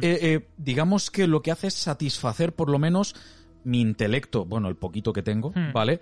Eh, pero eh, es capaz, por lo menos, de decir, oye, eh, lo que has visto, por lo menos tiene ese puntito sesudo que realmente te estimula a la hora de ver Hmm. una producción pues con 42 tacos a día de hoy. El Y- hecho de querer saber más es que es tan, es tan sencillo como eso. Quiero que me cuentes más de, de quiénes son las Bene Gesserit y de dónde salen. Quiero que me cuentes más sobre, sobre eh, el pasado de Gurney Halleck. Y eso está en los libros. Es que la cuestión está en que, que te puedan despertar ese interés. Pues a mi edad precisamente, que ya, mm, a ver, no es que esté de, de vuelta de todo, pero sí es verdad que como que todo te suena ya, todo te parece Mm, como muy manido. está claro. Y el hecho de encontrar ese punto... Un poco pasota. No es pasota ni tan siquiera, pero y yo incluso diría eh, que llegas un poco a un, a un punto de, de, de, de- de cinismo, eh, eh, visto desde, desde, desde un punto eh, eh, Hmm, eh, eh, sí, sí. estricto, ¿vale? No, no pretendo ser ni, ni, no sé, ni, ni peyorativo ni nada por el estilo. Pero es verdad, es como que todo es un poco lo mismo, como que realmente te, te cuesta encontrar ideas nuevas y sin embargo, fíjate tú, la idea nueva que te encuentras a estas alturas es una idea del 65 Fíjate. basada, basada en una novela. Y me parece fantástico, me parece maravilloso, me parece genial. Ya, ya- os digo, no, no os puedo decir otra cosa. Y, y justamente con, con todo lo que estáis contando, la mitología, las diferentes casas, yo sigo flipando. O sea, ¿quién narices son los Harkonnen? ¿De dónde salen esos tíos? ¿Qué pintan en la historia realmente? Exacto. O sea, yo, para empezar, porque no, no tengo ni idea de, de- de quién son realmente. O sea, lo único que sé es que aparece el tío de Guardianes de la Galaxia. Sí, ¿no? Que, que aparece en tres, en tres escenas y La tampoco... bestia Raban. Es, pues eh, eh, eh, aquí realmente no tiene tampoco, por lo menos esta primera película, Es que no está explicado y, y el papel de Raban aún no está claro. Y, y pasa una cosa, ¿vale? Y, y dejo a Tristi, que creo que había levantado la mano hace un montón de tiempo. En el Sí, libro, sí, es lo que estaba yo ahí. en el libro apenas hay spoilers, ¿vale? Porque eh, la traición de- del médico te la cuentan en el capítulo 3 y el- los planes de verdad de los Harkonnen te lo cuentan en el segundo capítulo. Entonces tú, cuando aún no llevas ni 20 páginas del libro, ya sabes todo lo que va a ocurrir. Ese es el- es- eso es lo que tiene el libro. Claro, que en eh. realidad no hay grandes sorpresas, porque eh, es lo único que estás esperando a ver cuándo ocurre lo que me han dicho que va a ocurrir. pero es genial porque es que Eso es genial. desde el principio es va de frente, no tiene doblez ninguna, te están diciendo prepárate al juego de tronos que te vas a encontrar aquí, que se va a va a liar, morir mucha gente. claro, que va, se, se va a liar gordísima. Y dice, ahora, te lo voy a contar cuando yo quiera y cuando me haya Sí, sí, explayado sí, sí. con todo lo que te tengo que contar. Es que me parece una pasada, me parece fantástico, de verdad. Es increíble. Mira, yo ahí yéndome a algunas de las cosas, no sé si hemos hablado mucho de, de la peli de Lynch, pero ya que hablamos de los Harkonnen, una cosa que a mí eh, siempre me ha, me- me ha dado mucho asco el, el, el varón Harkonnen de, de la versión del 84 de la película de Lynch, porque esas pústulas que le puso, lo puso ya más bien muy cercano a, a la pedofilia, ¿sabes? Ahí cuando se acerca al chico ese que tiene la válvula, Sí. le instalaban válvulas cardíacas a, to- a- a todo el mundo, la, la- toda la gente que hay deforme ahí con... Quiero decir, yo eso entiendo que se lo sacó un poco del imaginario de, de Lynch y bueno, pues oye, a mí tiene su magia porque consigue que el varón Harkonnen me provoque repulsión, Hmm. que es lo que ves ahí con esa cara, pero mm, pero bueno, yo creo que lo que es la representación me gusta más Stellar Sal, eh, Salsgars, que, que es el actor que hace ahora de varón Harkonnen, que, que la representación que hizo Lynch, sin desmerecer la de Lynch, eh, que tengo una figurita y sin sacar de su caja en, en mi salón del varón Harkonnen, pero, pero sí, a, a ver, en la novela, cuando la lees, yo para... me da asco, quiero decir, es un personaje que tiene que darte asco. sí, es el malo. ver, es un y todo el mundo sí, sabe el que malo. es el malo. Exacto. Pero no hasta el punto que hizo, por ejemplo, Lynch. Y a mí me Mm. parece que mm, Villeneuve lo deja en el punto justo Sí. de asquerosidad. Hmm. Pero hay una cosa que a lo mejor nos la puede contar Josebi, eh, que realmente sí que tiene un problema de piel el varón, ¿no? El, el tema está en que eso, eh, eso se va a explicar en, eh, En la segunda. en- bueno, en la segunda y se va a explicar sobre todo en uno de los libros, ¿vale? El tema está en que eh, en la película de Lynch, eh, Frey Rauta, ¿vale? A Paul lo llama primo. Y es que efectivamente son primos, ¿vale? sí, Eh, sí, pero no, eso, eso, eh, ah, no, no entremos ahí. No entremos Vale, ahí. vale, vale. No. El tema está, el tema está en que el varón Harkonnen es tal y como es por culpa de las Bene Gesserit. ¿Vale? La Bene Gesserit le, le implantó un, un veneno que a nivel metabólico se lo ha cargado. ¿Vale? Eso, eso es un poco lo que pasa eh, con el varón Harkonnen. Toda la saga de los Harkonnen, la, la saga genética de los Harkonnen, eh, en realidad son unos Adonis, ¿vale? Eh, son son súper guapos. De hecho, en, en la película de Lynch vemos a Sting, el cantante, haciendo de el sobrino favorito de, de- del varón Vladimir Harkonnen.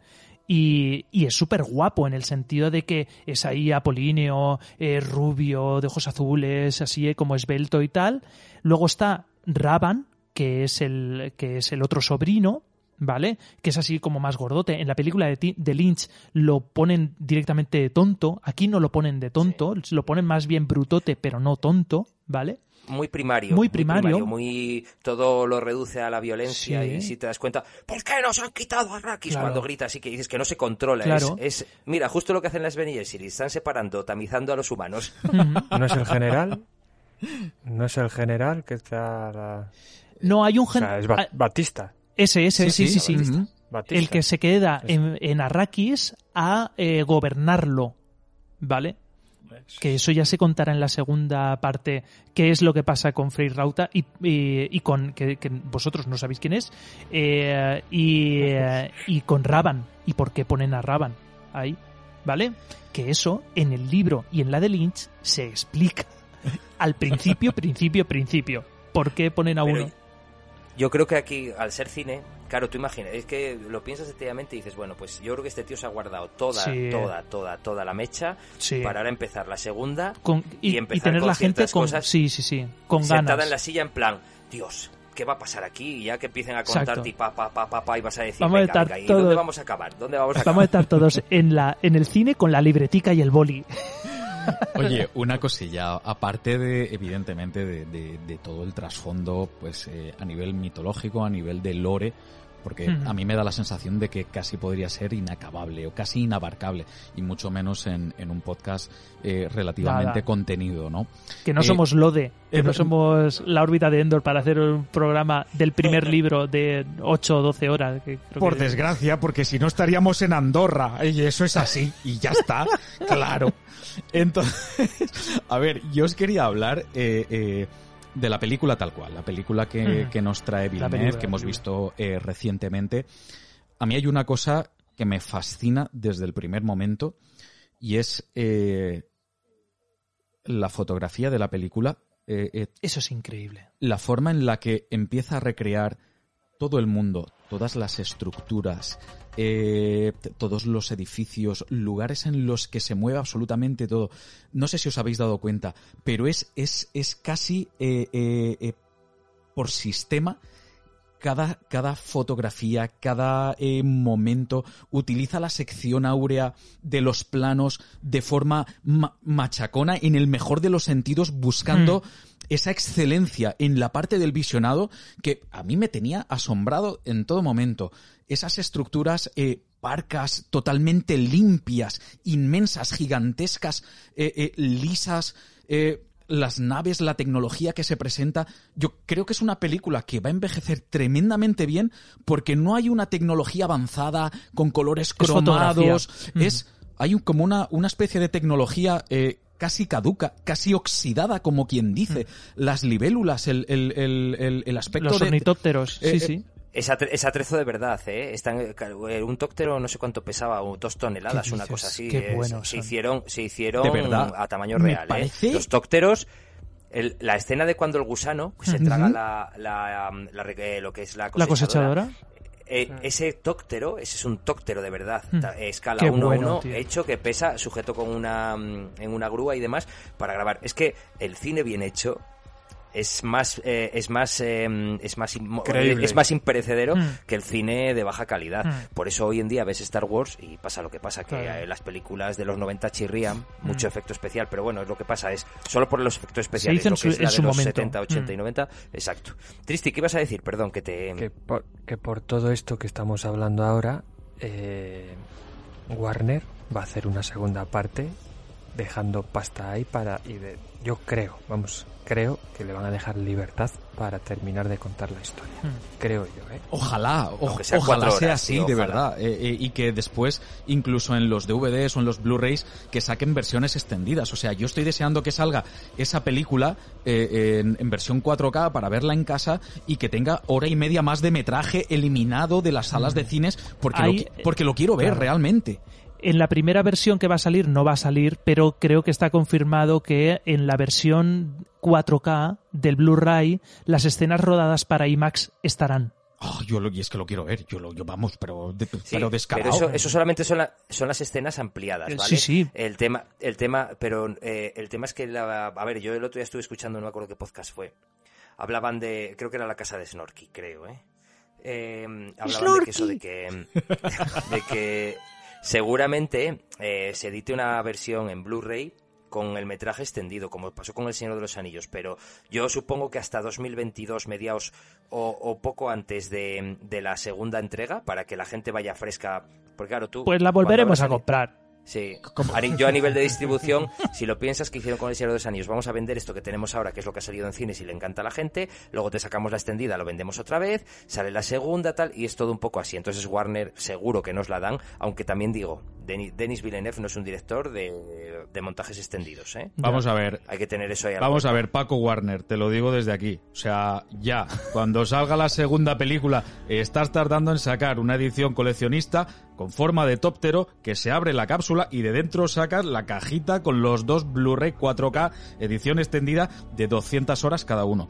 Yo lo dejo A ahí. tamaño 1-1. A tamaño 1-1, claro, para, aparca- uno. para aparcarlo en el garaje, ¿sabes? Y Yo quiero ponerle- llevar a mis hijos al colegio en en tóptero. tóptero y ponerle una lona por encima, ¿sabes? Para que no le entre polvo ni nada por el estilo. Eso es así. Ent- Entonces, a ver, o sea, yo de verdad os lo digo, o sea, yo quiero ver esta película, quiero ver to- todo lo que haya, todo el material que haya, porque a mí me alucinó, yo lo que os estaba diciendo antes a nivel de, foto- de fotografía, eh, todo lo que pone en pantalla por lo menos, eh, ya no solamente por la historia, eh, realmente en la forma de plantear todo el universo, todo el mundo, yo creo que es muy impresionante. Hmm. Por lo menos eh, para, para, el, para el, el- el televidente, el, el- el- el espectador que está en el cine, además con pantalla grande, gigantesca, disfrutando de Dune a lo grande, a lo bestia, eh, eh, todo lo que está viendo, yo creo que se magnifica de una forma tremenda. Las naves de transporte son gigantescas. Es son gigantesco. grandísimas. Eh, eh, las estructuras, que claro, cuando están dentro de, de esta especie de, de, de ciudad palacio eh, que, hay, Mm. que hay que en un momento dado sale por fuera del jardín cuando están regando allí las palmeras, que es, es algo un poco surrealista. Ves, hay unas palmeritas, ¿qué tal? Al lado. Y ves unas estructuras tan grandísimas que no tienen absolutamente casi ningún tipo de adorno, ninguna ornamentación. Son paredes eh, eh, mm, totalmente Es- limpias. O sea, es es, el que brutalismo, sí, sí. Es sí, el- casi parece un, un, un trabajo, si, si, casi si, si, si me apuráis, de, de Calatrava, ¿vale? Con, con, con ese tipo de, de estructuras tan, tan grandes. Pero eh, mejorando, Sí, evidentemente, ¿sabes? Que estas estructuras no se caen a cachos. Pero estas no se caen. Exactamente, como la Ciudad de las Artes y las Ciencias en Valencia. Pero bueno, eh, Esto es así. Es- Bienvenidos a Valencia. Nosotros hacemos las cosas así. Escucha, pero que aquí ladrillo caravista puesto pan, pasta, ladrillo, pasta, ladrillo. Y eso no se cae, pero ahí a cañón. Entonces, claro, cuando, cuando, no sé, a mí desde luego a nivel, no sé si será por eh, eh, de formación profesional, de, de los años que estudié ingeniería y demás, pero las formas, las estructuras, eh, todo, toda la arquitectura que aparece en, en la película me resulta muy atractiva visualmente Hmm. hablando. Evidentemente, eh, de, un- de una dimensión muy, muy grande, pero eh, juega mucho con, con esas líneas limpias. Es que no sé muy bien Hmm. cómo explicarlo. Pero al mismo tiempo, eh, a pesar de esa falta de ornamentación, igualmente impresionantes. Hmm. Eh, no sé, no sé si realmente en las novelas eh, eh, se explica así o se, se le da importancia precisamente a este tipo de conceptos, pero creo que Villeneuve, desde luego, en su visión, si es una visión personal, a mí personalmente me encanta. Yo creo que el, el, gran trabajo de arte de Villeneuve o de su equipo, de su director de fotografía, el que diseñe los, los decorados o quien sea, ¿vale? Que yo tengo muy poquita idea de esto, es poder haber captado un espíritu que en los libros no se explicita. Es decir, en los libros se, se queda, o sea, acabas cogiendo eh, la idea de que eh, Arrakis, de que Dune, el planeta Dune, eh, es un lugar muy seco. Tan seco que ha hecho que toda la cultura gire en torno a la escasez de agua. ¿Vale? Entonces es todo muy duro. O sea, el desierto te mata. Punto. Y solamente los más aptos logran sobrevivir después de hacer muchísimos esfuerzos. ¿Vale?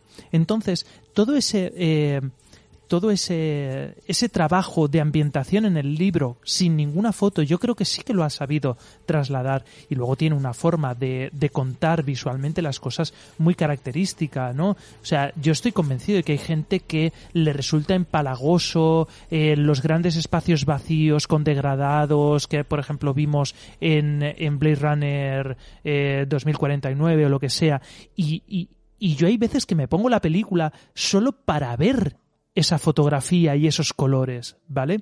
Por, de la misma manera que hay gente que se va a, un museo solo a ver los cuadros, ¿vale? Porque eh, ese, e, ese cine, esa forma de. esa fotografía súper característica y a mí en, en, el caso de Dune eh, en el caso, perdón, de, de Blade Runner y en este caso, a mí me parece acertadísima y es que logra lo que pretende. Esa, esas escenas maravillosas en las cuales estás viendo la especie a volar como motitas doradas y, está, y te das cuenta de que en ese planeta está todo impregnado de una sustancia psicotrópica, ¿vale? Es que, es que no, yo creo que no, nos damos cuenta, pero es que es como estar como una en una nube de cocaína perpetua, ¿sabes? Sí, sí, sí. O sea, eh, yo creo que eh, eh, si, si Bob Marley hubiese querido vivir en algún planeta, hubiese sido en Arraki, ¿sabes? I wanna el love todo el día allí, ¿sabes? El rollo de, oye, ¿te acuerdas de, ¿te acuerdas de esa duna tan grande que había ahí? ¿Cuál? Aquella, aquella, no la veo. Hombre, claro. ¡Ay! ¿Qué te crees? Qué resfriado, madre sí, mía. Que, sí que lo dice, se lo dice Yue, que vamos, como es una, una sustancia psicoactiva, pues Paul es, sensible a, la sustancia. Creo que, creo que todos los que estamos aquí no hemos tenido problema ninguno con, con la fotografía, eh, la música. Yo para mí la música es el 50%. Pero si yo os voy a decir una cosa, a mí ya se me pusieron los pelos de punta solo escuchando a uno de los navegantes decir eh, los sueños son mensajes de lo profundo. Porque claro, vosotros no lo sabéis, pero esa voz del principio que dice los sueños son mensajes de lo profundo, bueno, yo lo presupongo, yo supongo que sí, porque tampoco nunca he escuchado la voz, pero me da la sensación de que es un navegante diciendo, pues, que eso, que, que los sueños son mensajes de lo profundo. Y a partir de ahí, el cómo empieza la película es esas cadenas, esos tambores, es... es una Yo para mí la música, al igual que la fotografía, una fotografía tan buena con una música mala hubiera hmm. perdido muchísimo, pero una fotografía tan buena, con una música a la altura, como hmm. está eh, Hans Zimmer, yo creo hmm. que, que, bueno, que para el que no lo sepa, yo estoy aquí grabando con estos chicos y llevo con la banda sonora en bucle todo el rato. A ver, una, una, cosa, a ver si vosotros tenéis la misma, la misma percepción. Porque a mí Hans Zimmer me parece además un, un compositor eh, fácilmente identificable prácticamente en cualquier película. Eh, digamos que tiene una forma de componer muy peculiar, igual que podría ser a lo mejor John Williams, por otro lado, ¿vale? Pero cuando escuchas algo de, Zimmer dices, vale, esto es de Hans Zimmer, perfecto. Sin embargo, en esta película, creo, creo personalmente, ¿eh? desde, vuelvo a hablar también desde la más profunda de las ignorancias, creo que se sale de esa digamos, eh, de ese círculo de confort y lo que hace es simplemente adaptar el sonido que tiene que llevar ese tipo de filmación, ese tipo de película, ese tipo de, de, imagen, ese tipo de, de imaginario, por decirlo de alguna forma, y no sobresale. O sea, yo no tengo la sensación cuando veo la película de decir, hostia, esta música es de Zimmer. No. Sin embargo, empasta Está perfectamente, o sea, mm. es el complemento perfecto a todo lo que estás viendo en pantalla. Y eso para mí es el, el gran logro que tiene Zimmer en la composición de la música de esta película. Dale, Alberto que Hans Zimmer es un gran fan y, bueno, ha compuesto eh, tres, eh, tres versiones de la banda sonora. Eh, tenemos la versión de la peli del corte estrenado en cines. Después está otro disco que es el Sketcher Book o... A ver. Sí, los, a lo mejor los, los bocetos, ¿no? El... Sí, el, que es otra banda sonora que es de Doom Sketchbook. of Doom y después tiene aún una tercera banda sonora que, que será el score a lo mejor no, no, no, no, no, espérate porque es que la tengo aquí, eh, tengo abierto mm, eh, Spotify. Eh, el arte y el alma de Dune. Qué guay. Quiero decir, tiene el tío, ha sacado para esta película tres bandas sonoras. Y es que Hans Zimmer es súper fan de, de, Dune. Entonces, él quería poder plasmar en, música ese, esa sensación claro. que, lo que lo que acaba de decir Hugo, que la imagen fuera totalmente correlativa con lo que estabas escuchando en, en cuanto a la banda sonora. Y yo para mí, sinceramente, muy por encima de las bandas sonoras más conocidas de Zimmer. A mí me encanta El Hombre de Acero, la banda sonora que, que, nos, que nos trajo para El Hombre de Acero, pero yo para mí creo que es la banda sonora de Zimmer que más he escuchado por encima de Interestelar, que es una de mis favoritas también. Pero brutal, ¿eh? Qué brutal. La banda sonora... Nada, yo simplemente lo, lo, traía como, como un apunte personal, ¿no? Fue algo que, que, me, que me gustó y que precisamente mm, que se saliera, ¿no? De, de digamos, de, de, esa, de esa línea a lo mejor un poco más habitual y, y, y que igual a lo mejor en, en, un, en un trabajo de, no sé si, sea a lo mejor de humildad, precisamente se adaptase él a la película en lugar de imponer a lo mejor ese estilo tan característico mm. que suele, que suele tener, ¿no? A, eso es un poco a lo que, a lo que quería referirme. Eh, chicos, no sé si queréis comentar alguna. A ver, podríamos comentar mil millones de cosas, pero que real, pero realmente. Solo una cosilla. Claro, dime. Solo una cosilla, mira, porque eh, habrá mucha gente que la ha ido a ver y, y que, que, nos explique aquí el experto nuestro número uno, que es José algo de las de las de las Bene Gesserit para que, oyes, eh, de, la voz del maestro, vamos, que salga ahí de la boquita del maestro, pero que, que nos explique un poco, pues eso, qué es lo que hacen las Bene Gesserit y un poco de, a lo mejor, de dónde vienen. Mira, el... esto en el libro, no recuerdo, ahora mismo no recuerdo si lo dice, creo que sí que lo dicen una vez en, en, la, en la película, pero el libro lo, lo, va a decir varias veces, y es que en Dune eh, hay planes dentro de planes dentro de planes. ¿Vale? La Bene Gesserit, eh, a, vista de todo el mundo, son una, una orden de, vamos a llamarlas supermonjas, ¿vale? Que eh, lo que buscan es eh, crear un... como ¿cómo decirlo? ¿no? Hay, tienen unos, unas habilidades especiales y, y, son como consejeras, ¿vale? Son como... Sí, pero claro, a ver, solo un apunte. Ellas intentan buscar, eh, mezclando líneas genéticas, ¿vale? Eh, por eso le dicen a Jessica que tenías que haber tenido una... Una eh, hija.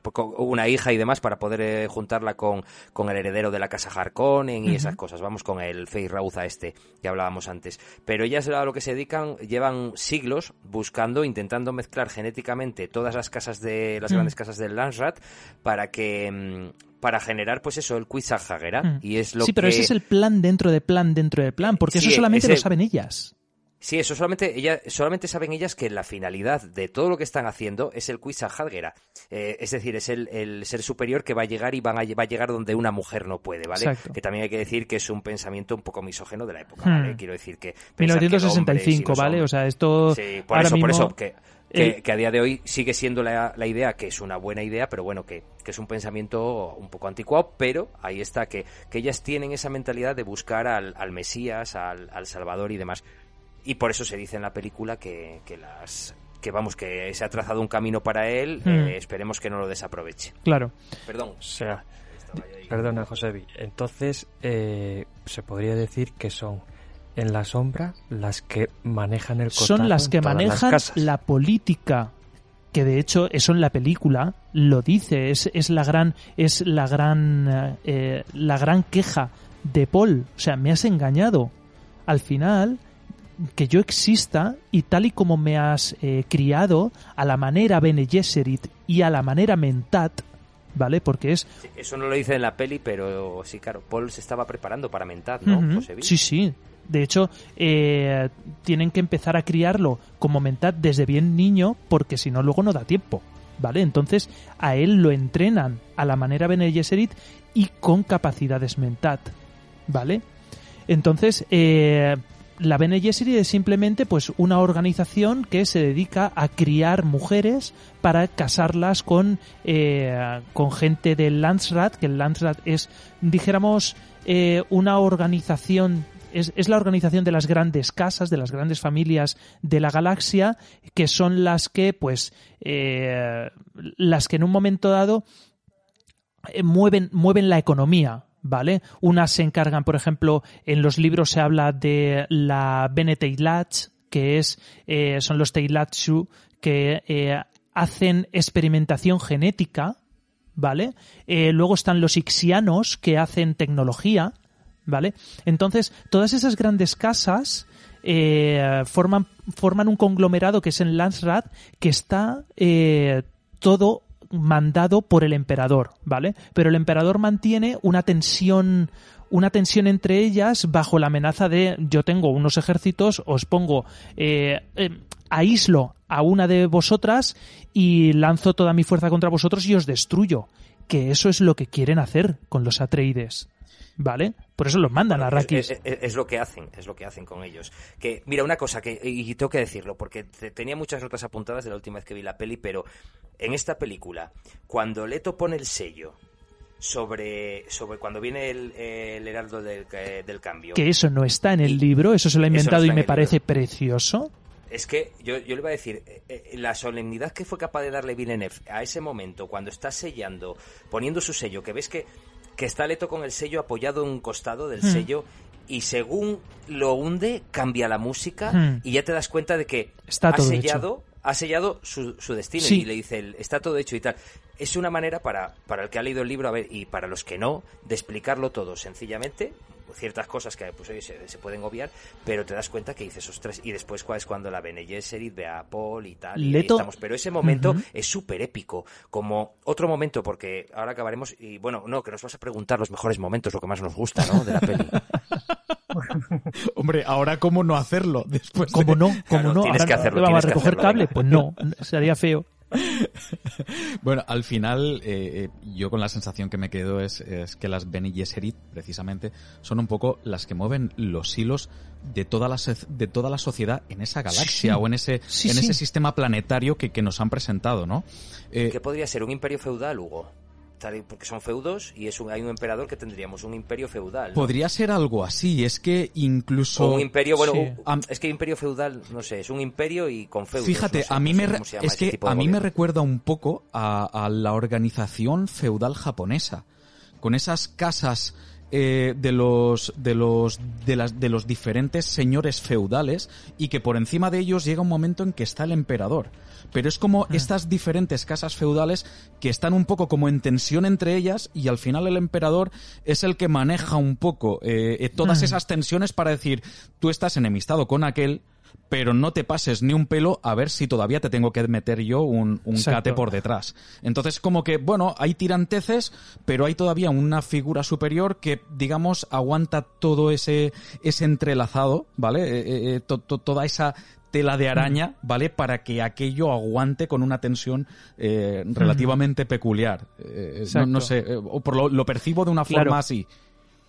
Pero aquí peli- eso, eh, perdona Alberto, No, no, no, pero dale, aquí dale, eso, eh, a mi modo de ver, no se ve así porque el emperador está con los Harkonnen para intentar echar abajo a los Atreides. Claro. Sí, pero, pero porque está celoso. Sí. Porque los, eh, los Atreides han ganado mucha, mucho protagonismo en, en el Ansrat, en lo que son el grupo este que hay de las grandes casas, y las, el resto de grandes casas del Ansrat ven a los Atreides como, como una posibilidad de que alguien, de un caudillo que los, que los gobierne, bueno, que los gobierne, que los comande, eh, si hubiera que luchar contra el emperador y sus arducas. Claro, el tema está, el tema está en que el Lansrat sabe que puede con el emperador. Si todos se unen, pueden. Lo que pasa es que eh, hay una serie de leyes y entonces habría una, una disputa de, bueno, ¿y ahora quién será el emperador? Y no sé qué, ¿vale?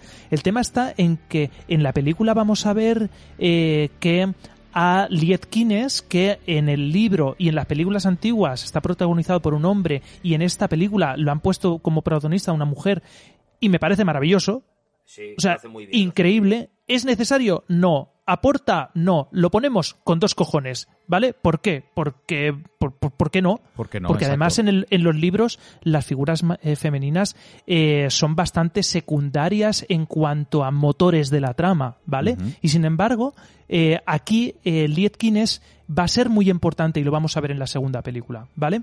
Bueno, pues cuando le están diciendo, eh, oye, tú que eres eh, el observador, El árbitro del cambio. el árbitro del cambio, quien se supone que tiene que asegurar que se ha hecho todo bien y que a nosotros no nos jodéis, estás viendo que el emperador está siendo parcial, ha favorecido a los a los Harkonnen prestando a los Ardauka poniéndole las armaduras de los Harkonnen y Liet Kynes dice, mira, yo no me puedo meter. O sea, Mm.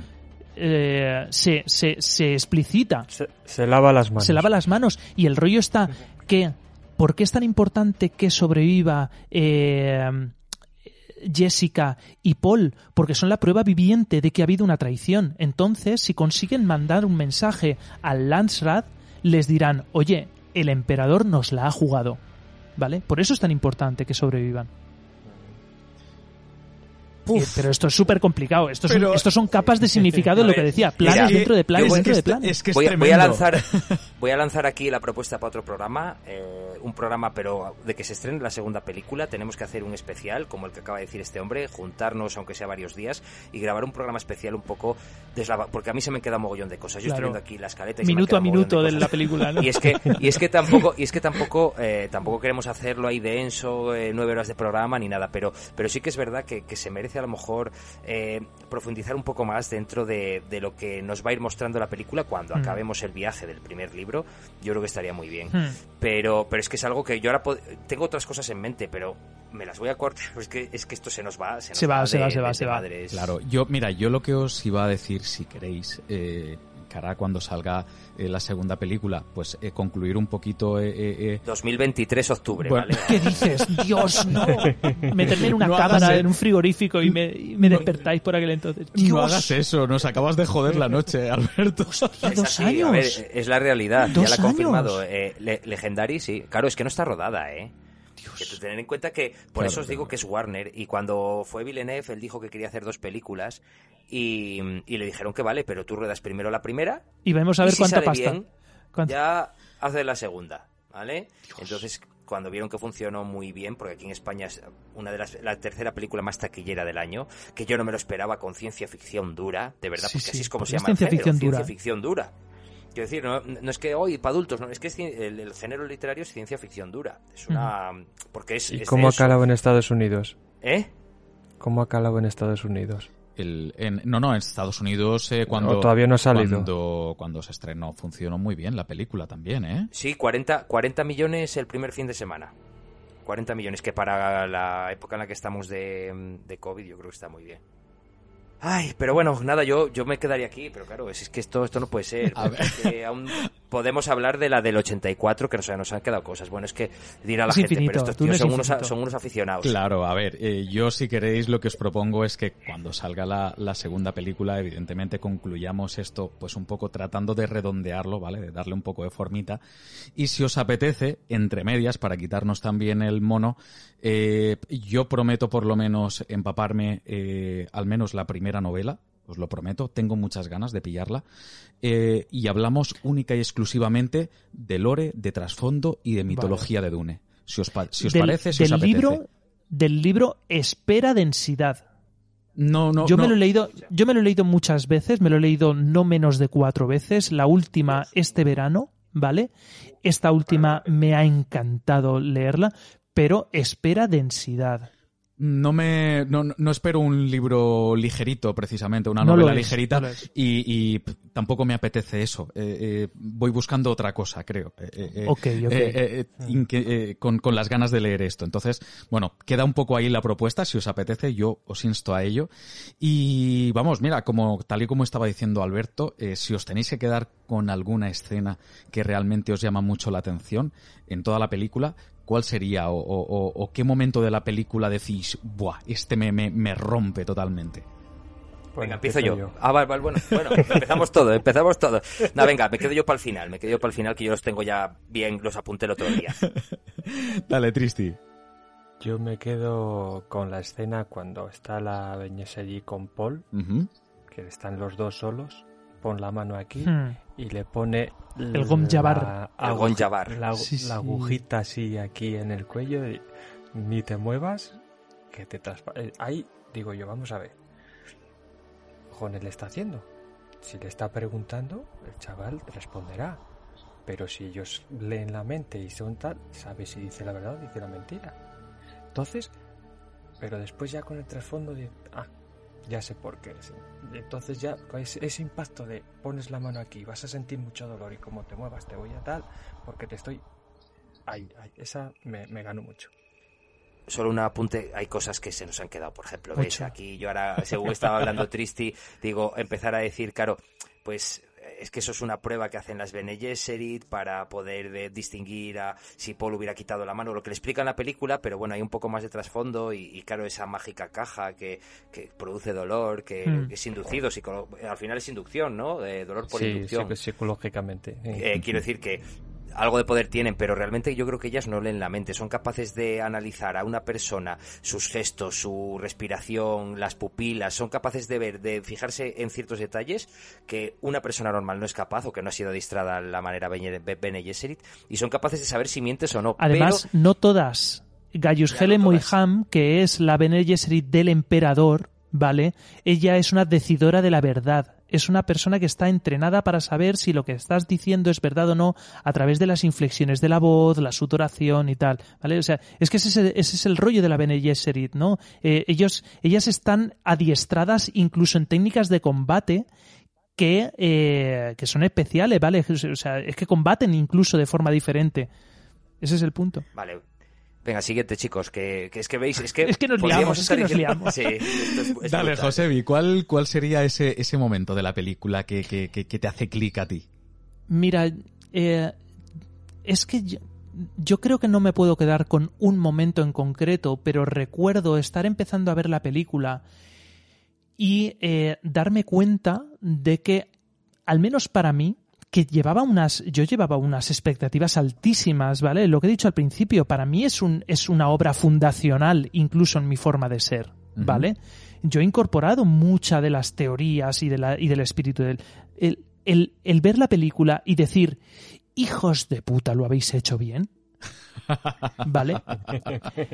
Eso. Y luego a nivel de fotografía, por ser especialmente, especialmente bonito, los momentos en los que, como decía antes, se ve la especia volar, ¿vale? Y, y Paul se mete en esos trances porque es especialmente sensible a la especia. Me, me gustan mucho, me gustan mucho, pero porque también yo me dejo llevar mucho también por el, por la parte estética de, de, de, de lo visual. Alberto, eh, cuéntanos. Vale, pues yo tengo, me pasa como él, yo toda la peli, ¿vale? Venga, pero voy a acotarme un poco y porque es verdad, a ver, es una película, ya os digo que es eh, el día que me la descargué, la puse y fui a la cocina y le dije a mi mujer, a Beatriz, le digo, tengo que quitarla, tengo que quitarla porque la vuelvo a ver hoy antes de verla contigo mañana. Claro. Es que es así, son de estas pelis que te pones y es como, venga, una y otra vez la consumo. eh, es que además es la música, ya sabéis que Hugo y Tristi lo saben, que ya a mí la música es algo que horas y horas al día es, Hmm. es maravilloso para mí. Entonces, bueno, es un, un poco de todo, eh, la- una acumulación de muchas cosas. Eh, pero lo- lo- la escena, mi escena favorita, que me pone los pelos de punta, bueno, serían dos, pero son con gaitas, ¿vale? La llegada a Rakis, darle esa solemnidad que tiene cuando baja, empieza a sonar la gaita y luego te, según bajan, eh, lo- los ahoban, eh, pues un, Sí, un sí. concierto de gaitas, por así decirlo, es, me parece algo épico. Y esas mismas gaitas suenan cuando están atacando a la casa Atreides, cuando Mm. los atacan en Arraken. Bueno, pues eh, el momento en el que Gurney se gira y les dice, vamos, y empiezan Vamos. a sonar las gaitas y, y ves que, mira, ya empieza, empiezan a caer las, y ves que están reventando las naves, que es súper épico, es la caída de la casa. Atreides y es súper épico. Es un genocidio, pero que dices, mira qué par de huevos tienen los Atreides que tienen que mandar sardaucas, tienen que, dices, Dios, es que a mí me- produce esa sensación de decir, venga por ellos, tal, aunque sabes, yo sabía que iban a perder, sabía Hmm. que, que iban a sobrevivir cuatro pe- pelagatos, Hmm. pero esa escena, esa, esa epicidad de que que aparece en esa, bueno, en, esa, en ese tramo que la canción de la pista, por ejemplo, eh, por, cierto, se llama Armada. Hugo, la tienes que poner para finalizar el programa, para que la gente la escuche. La pondremos, la pondremos. Y, bueno, pues yo creo que esa escena para mí, y la veo una y otra vez y me sigue poniendo los pelos de punta, cuando desembarcan en Arrakis y cuando, y cuando están atacando los Harkonnen. Pues yo sí tengo que elegir una, eh, lo siento un montón, pero yo me voy a subir a vuestro carro también, no me puedo quedar con una escena realmente. Eh, para mí es, es, es, como una obra tremendamente coral, de principio a fin, muy, muy coherente. A nivel de fotografía, a nivel de filmación, eh, con, con, la banda sonora como acompañamiento, pero me quedo con muchos detalles, eh, eh, eh, por ejemplo, esos, esos contrastes que hay entre el planeta de los Atreides con esos acantilados, ese mar que se ve de fondo y de repente un desierto totalmente desolado, donde crecen unas palmeras y gracias a Dios, por, por, por decirlo de alguna forma, eh, con, con, esas líneas eh, tan increíbles eh, a nivel de estructuras que os comentaba antes, la forma en la que se introducen en los desiertos de, de Arrakis con todos los con todos los peligros que, que aquello entraña. Es, es, es, un todo. Realmente la película es un todo. No me puedo quedar con, con una escena solamente. Me quedo con, con, eh, con la riqueza que realmente está aportando todo el conjunto, porque de verdad os digo que no tengo una escena que dices, esta escena, a ver, las escenas realmente, digamos, de, de del combate, de, de cómo eh, caen los Harkonnen sobre, sobre los Atreides, son muy espectaculares, pero no me quiero quedar con la parte de acción de la película, porque creo que no es lo más importante, ni muchísimo menos. Eh, creo que, pero, creo que es muy épico, sé que es muy épico, pero es que yo te diría que es incluso más épico, desde mi punto de vista, eh, la huida en el toptero de, de, de, de Paul Atreides con su madre haciendo frente a todo, absolutamente a todo, que lo tienen en contra para conseguir salir de las garras, eh, ya no solamente de sus agresores, sino del peligro del, del, del mismo desierto, me parece alucinante me parece alucinante. O sea, yo estaba, estaba agarrado a la butaca que si en esos momentos llega alguien y me dice, oye, ¿quieres un poquito de agua? Agarro los, los reposabrazos y los arranco de cuajo. Os lo digo en serio, de la tensión que tenía en esos momentos. Brutal. O sea, yo, yo me quedo realmente con, con toda la riqueza que, que aporta la, la película. Josebi, perdona. No, y por, y por, por cerrar, ¿vale? Eh, por, por lo importante que va a ser durante toda la película, eh, el momento en el que Paul ve por primera vez a Chani es increíble, ¿vale? Pero eh, en el sueño. no, no, no, en el sueño no, en la realidad. Ah, en la realidad, porque claro, porque Paul hasta el, hasta ese momento no sabe quién es esa chica que le va llevando de la mano por el desierto, no lo sabe, ¿no? Y cuando lo ve por primera vez eh, para mí, a mí me resulta muy significativo, porque yo al final eh, soy un sentimental y, me gusta mucho la relación que van a tener eh, Paul y Chani. Lo que pasa es que, claro, entiendo que el espectador que no conoce la historia es simplemente la resolución de todos esos sueños, ¿vale? Pero es que en el libro, no voy a destripar el libro, pero la relación que va a tener con Chani es una relación súper, súper especial. Todo lo que va a tener que renunciar en, ese sentido, ¿vale? Eh, es que es muy profundo, es muy profundo. Me quedo solamente por eso, pero porque cuento con esa ventaja que no lo es tanto, porque yo me voy a perder la sorpresa eh, de, saber quién es Chani. Vale, Alberto. Mira, que voy a, voy a comentar, es que antes tenemos la manía de, de ahí de medio entrecortarnos, pero pero te iba a decir que, que a ver, realmente eh, yo es que cuando vi la película de Lynch a mí se me quedó muy cojo, por ejemplo, eh, el ataque de los Harkonnen.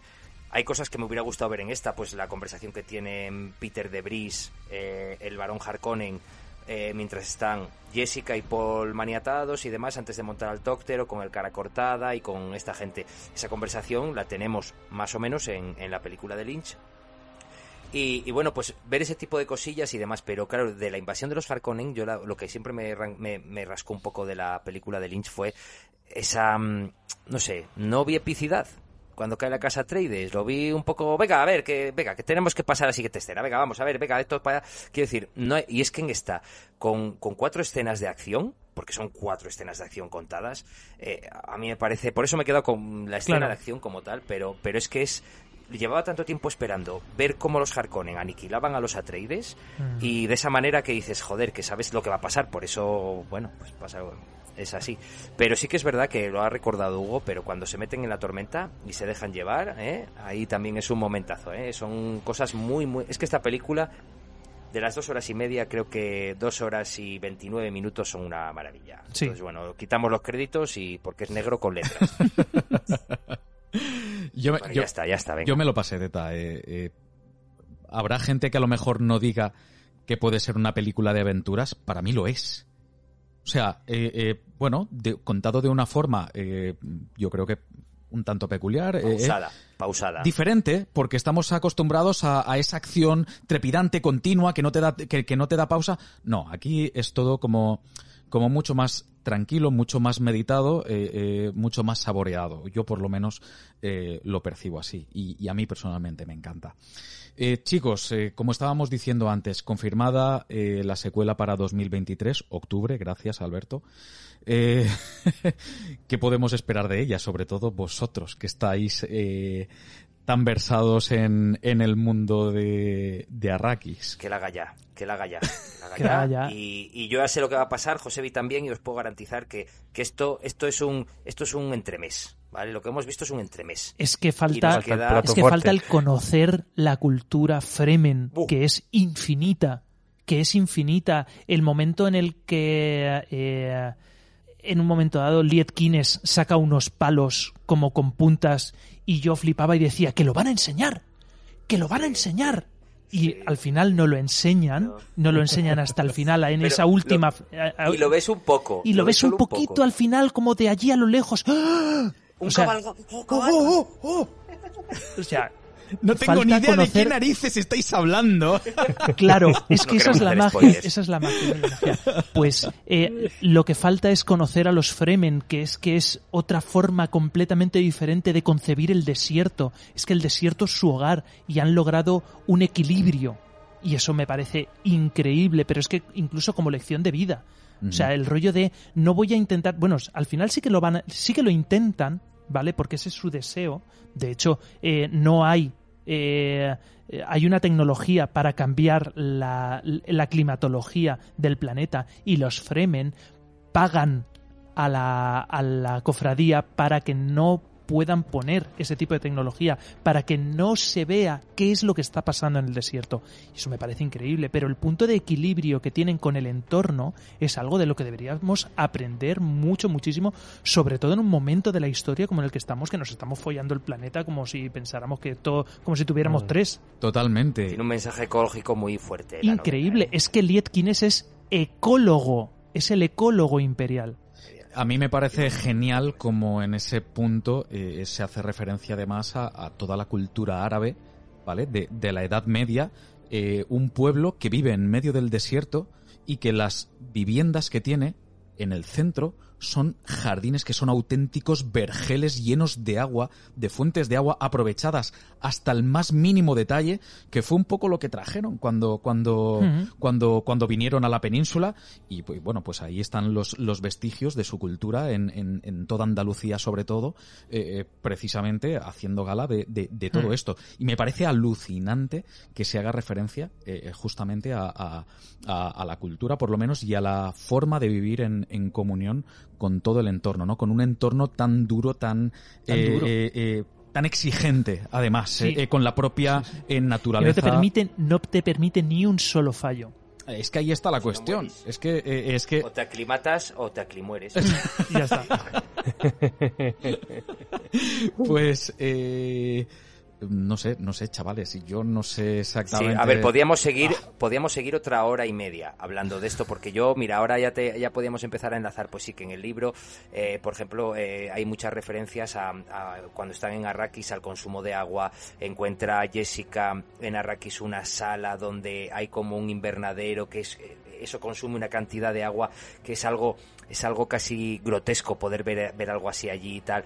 Quiero decir, si nos ponemos a hablar, por eso os digo que esto un día hay que cogerlo y decir, venga, vamos a hacer un programa de Dune, pero vamos a, vamos a deslavar. A destripar. O sea, sí, a destripar el lore de Dune bien, porque en dos horas hemos hablado de la peli, el que no haya visto la peli que la vea, y, y, el que no haya leído el libro, por Dios, que lea el libro. Porque si la película te ha gustado, el libro el libro tiene mucho Wow. más de eso y ahora con la banda sonora de Hans Zimmer, los tres ¿De discos que ha sacado, te la pones, te pones ahí y ya, ya no hace falta eh, utilizar el Rey León.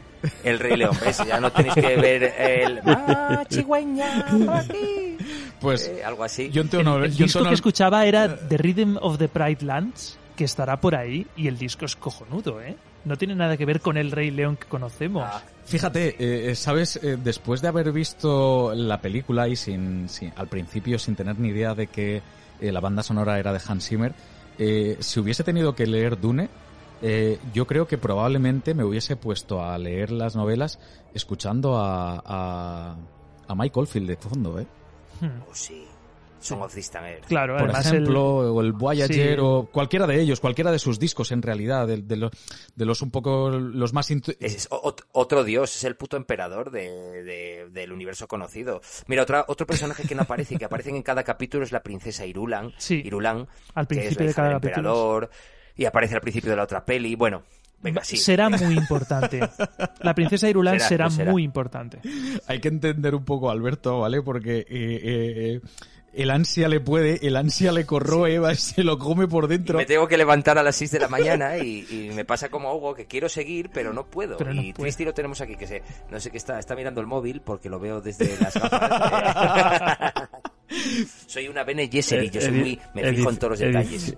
Edición ilustrada de Dune, 784 páginas en Yo Amazon. ya, ahora, Vaya, ahora sí. después te mando, ahora después te, ahora después te envío yo el, importante. ahora después te envío Sí, el, el, El enlace de la edición que voy a pillar yo. O sea, ya está, pues porque ya sé cuál es y todo, o sea que, en fin, eh, eh, Eso es lo que estaba mirando. Yo no, yo por mi parte es que poco más eh, puedo añadir. A ver, pues podríamos añadir mil millones de cosas, mil millones de historias, pero realmente se nos va de madre también y no Bueno, es eh, y no es plan. Hugo. Dime, dime, dime, Tristi. Te rectifico. Podrían añadir tú y yo. Bueno, Está Escucha, vamos a... Escucha, para que haya sabios tiene que haber comparsas en esta vida. Si eso somos tuyos, comparsas, eh, de primer nivel, ojo, cuidado, eh. Ojo. Eso es, ojo, cuida. pero que, pero que es así, vamos. Estamos, hemos estado aquí abanicando, ¿sabes? A, a las dos Ben y Gesserit que hemos tenido aquí esta noche. En cualquier caso. Sobre todo una, la, la madre Gaius Helen Moyan, aquí Josebi, y yo soy, voy a considerarme Jessica, la madre de, bueno, que ya es bastante, ¿eh? La madre de Quiz Hager, ¿eh? Sí, hombre, no pa- es poco, ¿eh? Para mí la fea, no me jodas. Hombre, hombre, a ver, yo soy más jovenzuelo, tengo 37 años, tú eres más de 150, tipo como, Sí, pues, sí, sí, sí. hombre, ya sabes, así, es así, desde el cariño y... Alberto, que no te tienes que vender, que estás casado ya. Déjate de hostias, tío. O sea, vamos a ver, escucha, como hable con tu mujer, vea, te curte el lomo. O sea, tira, tira, Bueno, anda. bueno. En venga, fin. Que hay un, que hay un, hay un libro de arte que se llama El arte y el, al- el arte y el alma de Dune, alma. con fotos sí, sí, gigantes. de, la, de la peli, sí, sí, yo seguramente lo pillo a ver si pillo alguna oferta. Esto, esto me suena alarmantemente de estar en un podcast y terminar el podcast fusilando Comprando Amazon, Que eso lo hemos reventando hecho la yo, cartera. Menos mal que este programa no lo hemos hecho el Black Friday, porque si no, madre mía, salimos de aquí temblando. Black En fin. Es que normalmente suele ser así. Ya, ya, porque sí. ya me pasó a mí con el señor Miyazaki, si no recuerdo pegamos mal. aquí unos calentones de agárrate y no te menes. En fin. Eh, chicos, eh, vamos a dejarlo aquí, si os parece. Eh, yo os insto eh, a que hagamos nuevas entregas, un poco pues eh, tratando de abarcar eh, pues un mundo que realmente es inabarcable. Entonces, eh, bueno, por, por lo menos disfrutando y, y gozando ¿no? de, de- de todo este universo y, y de toda su mitología. Eh, Josebi, infinitas gracias. Eh, no te imaginas eh, eh, la ilusión que me hacía volver a grabar contigo, de verdad. Ha El sido, placer ha sido mío. ha sido No tenga usted ninguna duda. no, no, un auténtico placer, de verdad, que, que- que te hayas querido pasar por aquí, compartir este, este ratazo con nosotros y, vamos, si te apetece, estás invitado, invitadísimo a, a esos posibles programas para hablar tanto de la mitología como también de, de la segunda película. Buah, Usted, ustedes me llaman yo acudo raudo. Sin pensar. Como Face Rauza. ¿eh? Sí, ah. ¿eh? ¿Esto cuándo se acaba? Esto lo entenderéis las personas que tenéis algo de idea de Dune. No tengo ni idea de qué narices están hablando. Pero bueno, en fin, muchísimas gracias, eh, José, lo dicho. Nada. Encantadísimo siempre. Tristi, tío, eh, nada, ¿qué? ¿Cómo has visto lo del tema estar aquí abanicando a estos dos monstruos, macho? Bueno, hombre, eh, he aprendido bastante. De, todo lo que han explicado he ido cogiendo pinceladas y ahora pues haré lo que vas a hacer tú. Buscar en Amazon el libro y empaparme del primer libro de Dune, como hice con el Miyazaki. Así que encantado de haber estado aquí otra vez y ya sabes, el próximo programa nos volveremos a ver. Sí, sí, yo ya te digo, yo cuento contigo también. Vamos, yo no quiero quedarme en plan palmero solitario. O sea que. en cualquier caso, tío, nada, muchas gracias y nada. Eh, seguimos, seguimos en contacto, seguimos, seguimos en más programillas. Eso es. Alberto, crack, eh, yo no sé qué decirte. Espero que hayas disfrutado. Tú tenías muchas ganas también de este programa, precisamente porque te tocaba muy, muy, muy de cerca. Sí, sí, a ver, yo lo he disfrutado mucho, pero mira, tío, estoy mirando y se me, se me han quedado hostia de cosas. Es que esto no puede ser, es que, es que, y le pasará a José, es que te pones a hablar y, claro, es que, a ver, yo hay cosas que, yo, pues ya, yo ya lo he dicho, yo solamente he leído las tres novelas, eh, Dune, Mesías de Dune y Hijos de Dune, se acabó. Yo, mi lore de Dune se acaba ahí, pero ya solo con eso, es que ya de esta película hay un mogollón de cosas que se me han quedado de hablar de comparativa con, con la película del de, 84, cosas de la novela que no aparecen en una cosa que... la última anotación que voy a hacer, se la hago aquí a Josevi, la conversación de Tufir Hawat con Jessica, que Tufir ya por un par de veces en esa conversación tienta sacar el arma del bolsillo y demás. E, esa e, e, en, el libro se, se, pone que se pone a Jessica, eh, los Harkonnen intenta que intentan que todo el mundo desconfíe de ella tal. Y eso es una cosa que a lo mejor sí que me ha faltado aquí en, en esta que no se ve la desconfianza por parte de, de Tufir Jaguar porque, porque no está explicado el plan que eso, tanto en el libro como en la película de Lynch, está explicado. Entonces, ponértela aquí no tiene ningún sentido porque el objetivo de... o sea, eh, eh, el barón Harkonnen no quiere matar al Duque Leto, quiere destruirlo. Y para destruirlo lo que, lo que tiene que hacer es romper la confianza en su, en su esposa. Bueno, que no es su esposa, es la concubina, nunca se llegan a casar, ¿vale? Entonces, el plan original es que todo el mundo piense que la traidora es ella. Pero aquí no te lo pueden explicar porque no han explicado el plan. Así que bueno, yo supongo que en la siguiente tendremos algún flashback o versión extendida, por favor. O versión extendida. Eh, seguramente tendremos un poco de las dos cosas y bueno, pues nosotros intentaremos dar cuenta de ello también por la parte que... Y encantado de estar aquí con vosotros, muchísimas gracias, me lo he pasado fenomenal, quiero seguir pero no puedo porque me tengo que acostar, ya son las doce y cuarto, dijimos una hora y media solo, esto no puede ser, es una droga. Ahora mismo, ahora mismo, ahora mismo Alonso estará escuchando el programa seguro y estará pensando, la que estás dando Alberto, la que estás dando chaval. Soy así, que vamos a Encantado, Alberto. Muchísimas gracias, tío. Y nada, pues un servidor, eh, pues simplemente aquí disfrutando de, la compañía de, estos tres monstruos. Eh, muy, muy, muy, muy especial para mí, como, como os he dicho, eh, la presencia de, de Josevi, que me hacía muchísima, muchísima ilusión. Y poco más por nuestra parte. Se nos han quedado un montón de cosas en el, en el tintero. Esperemos poder profundizar un poco más eh, cuando nos volvamos a reunir en, en próximos programas. Y lo único que os aconsejo es, pues oye, que no perdáis comba y que pues nos acompañéis cada vez que intentemos hacer tierra en Arrakis o en alguna de sus lunas. Un saludo y que disfrutéis del programa. Chao. Adiós. Hasta luego.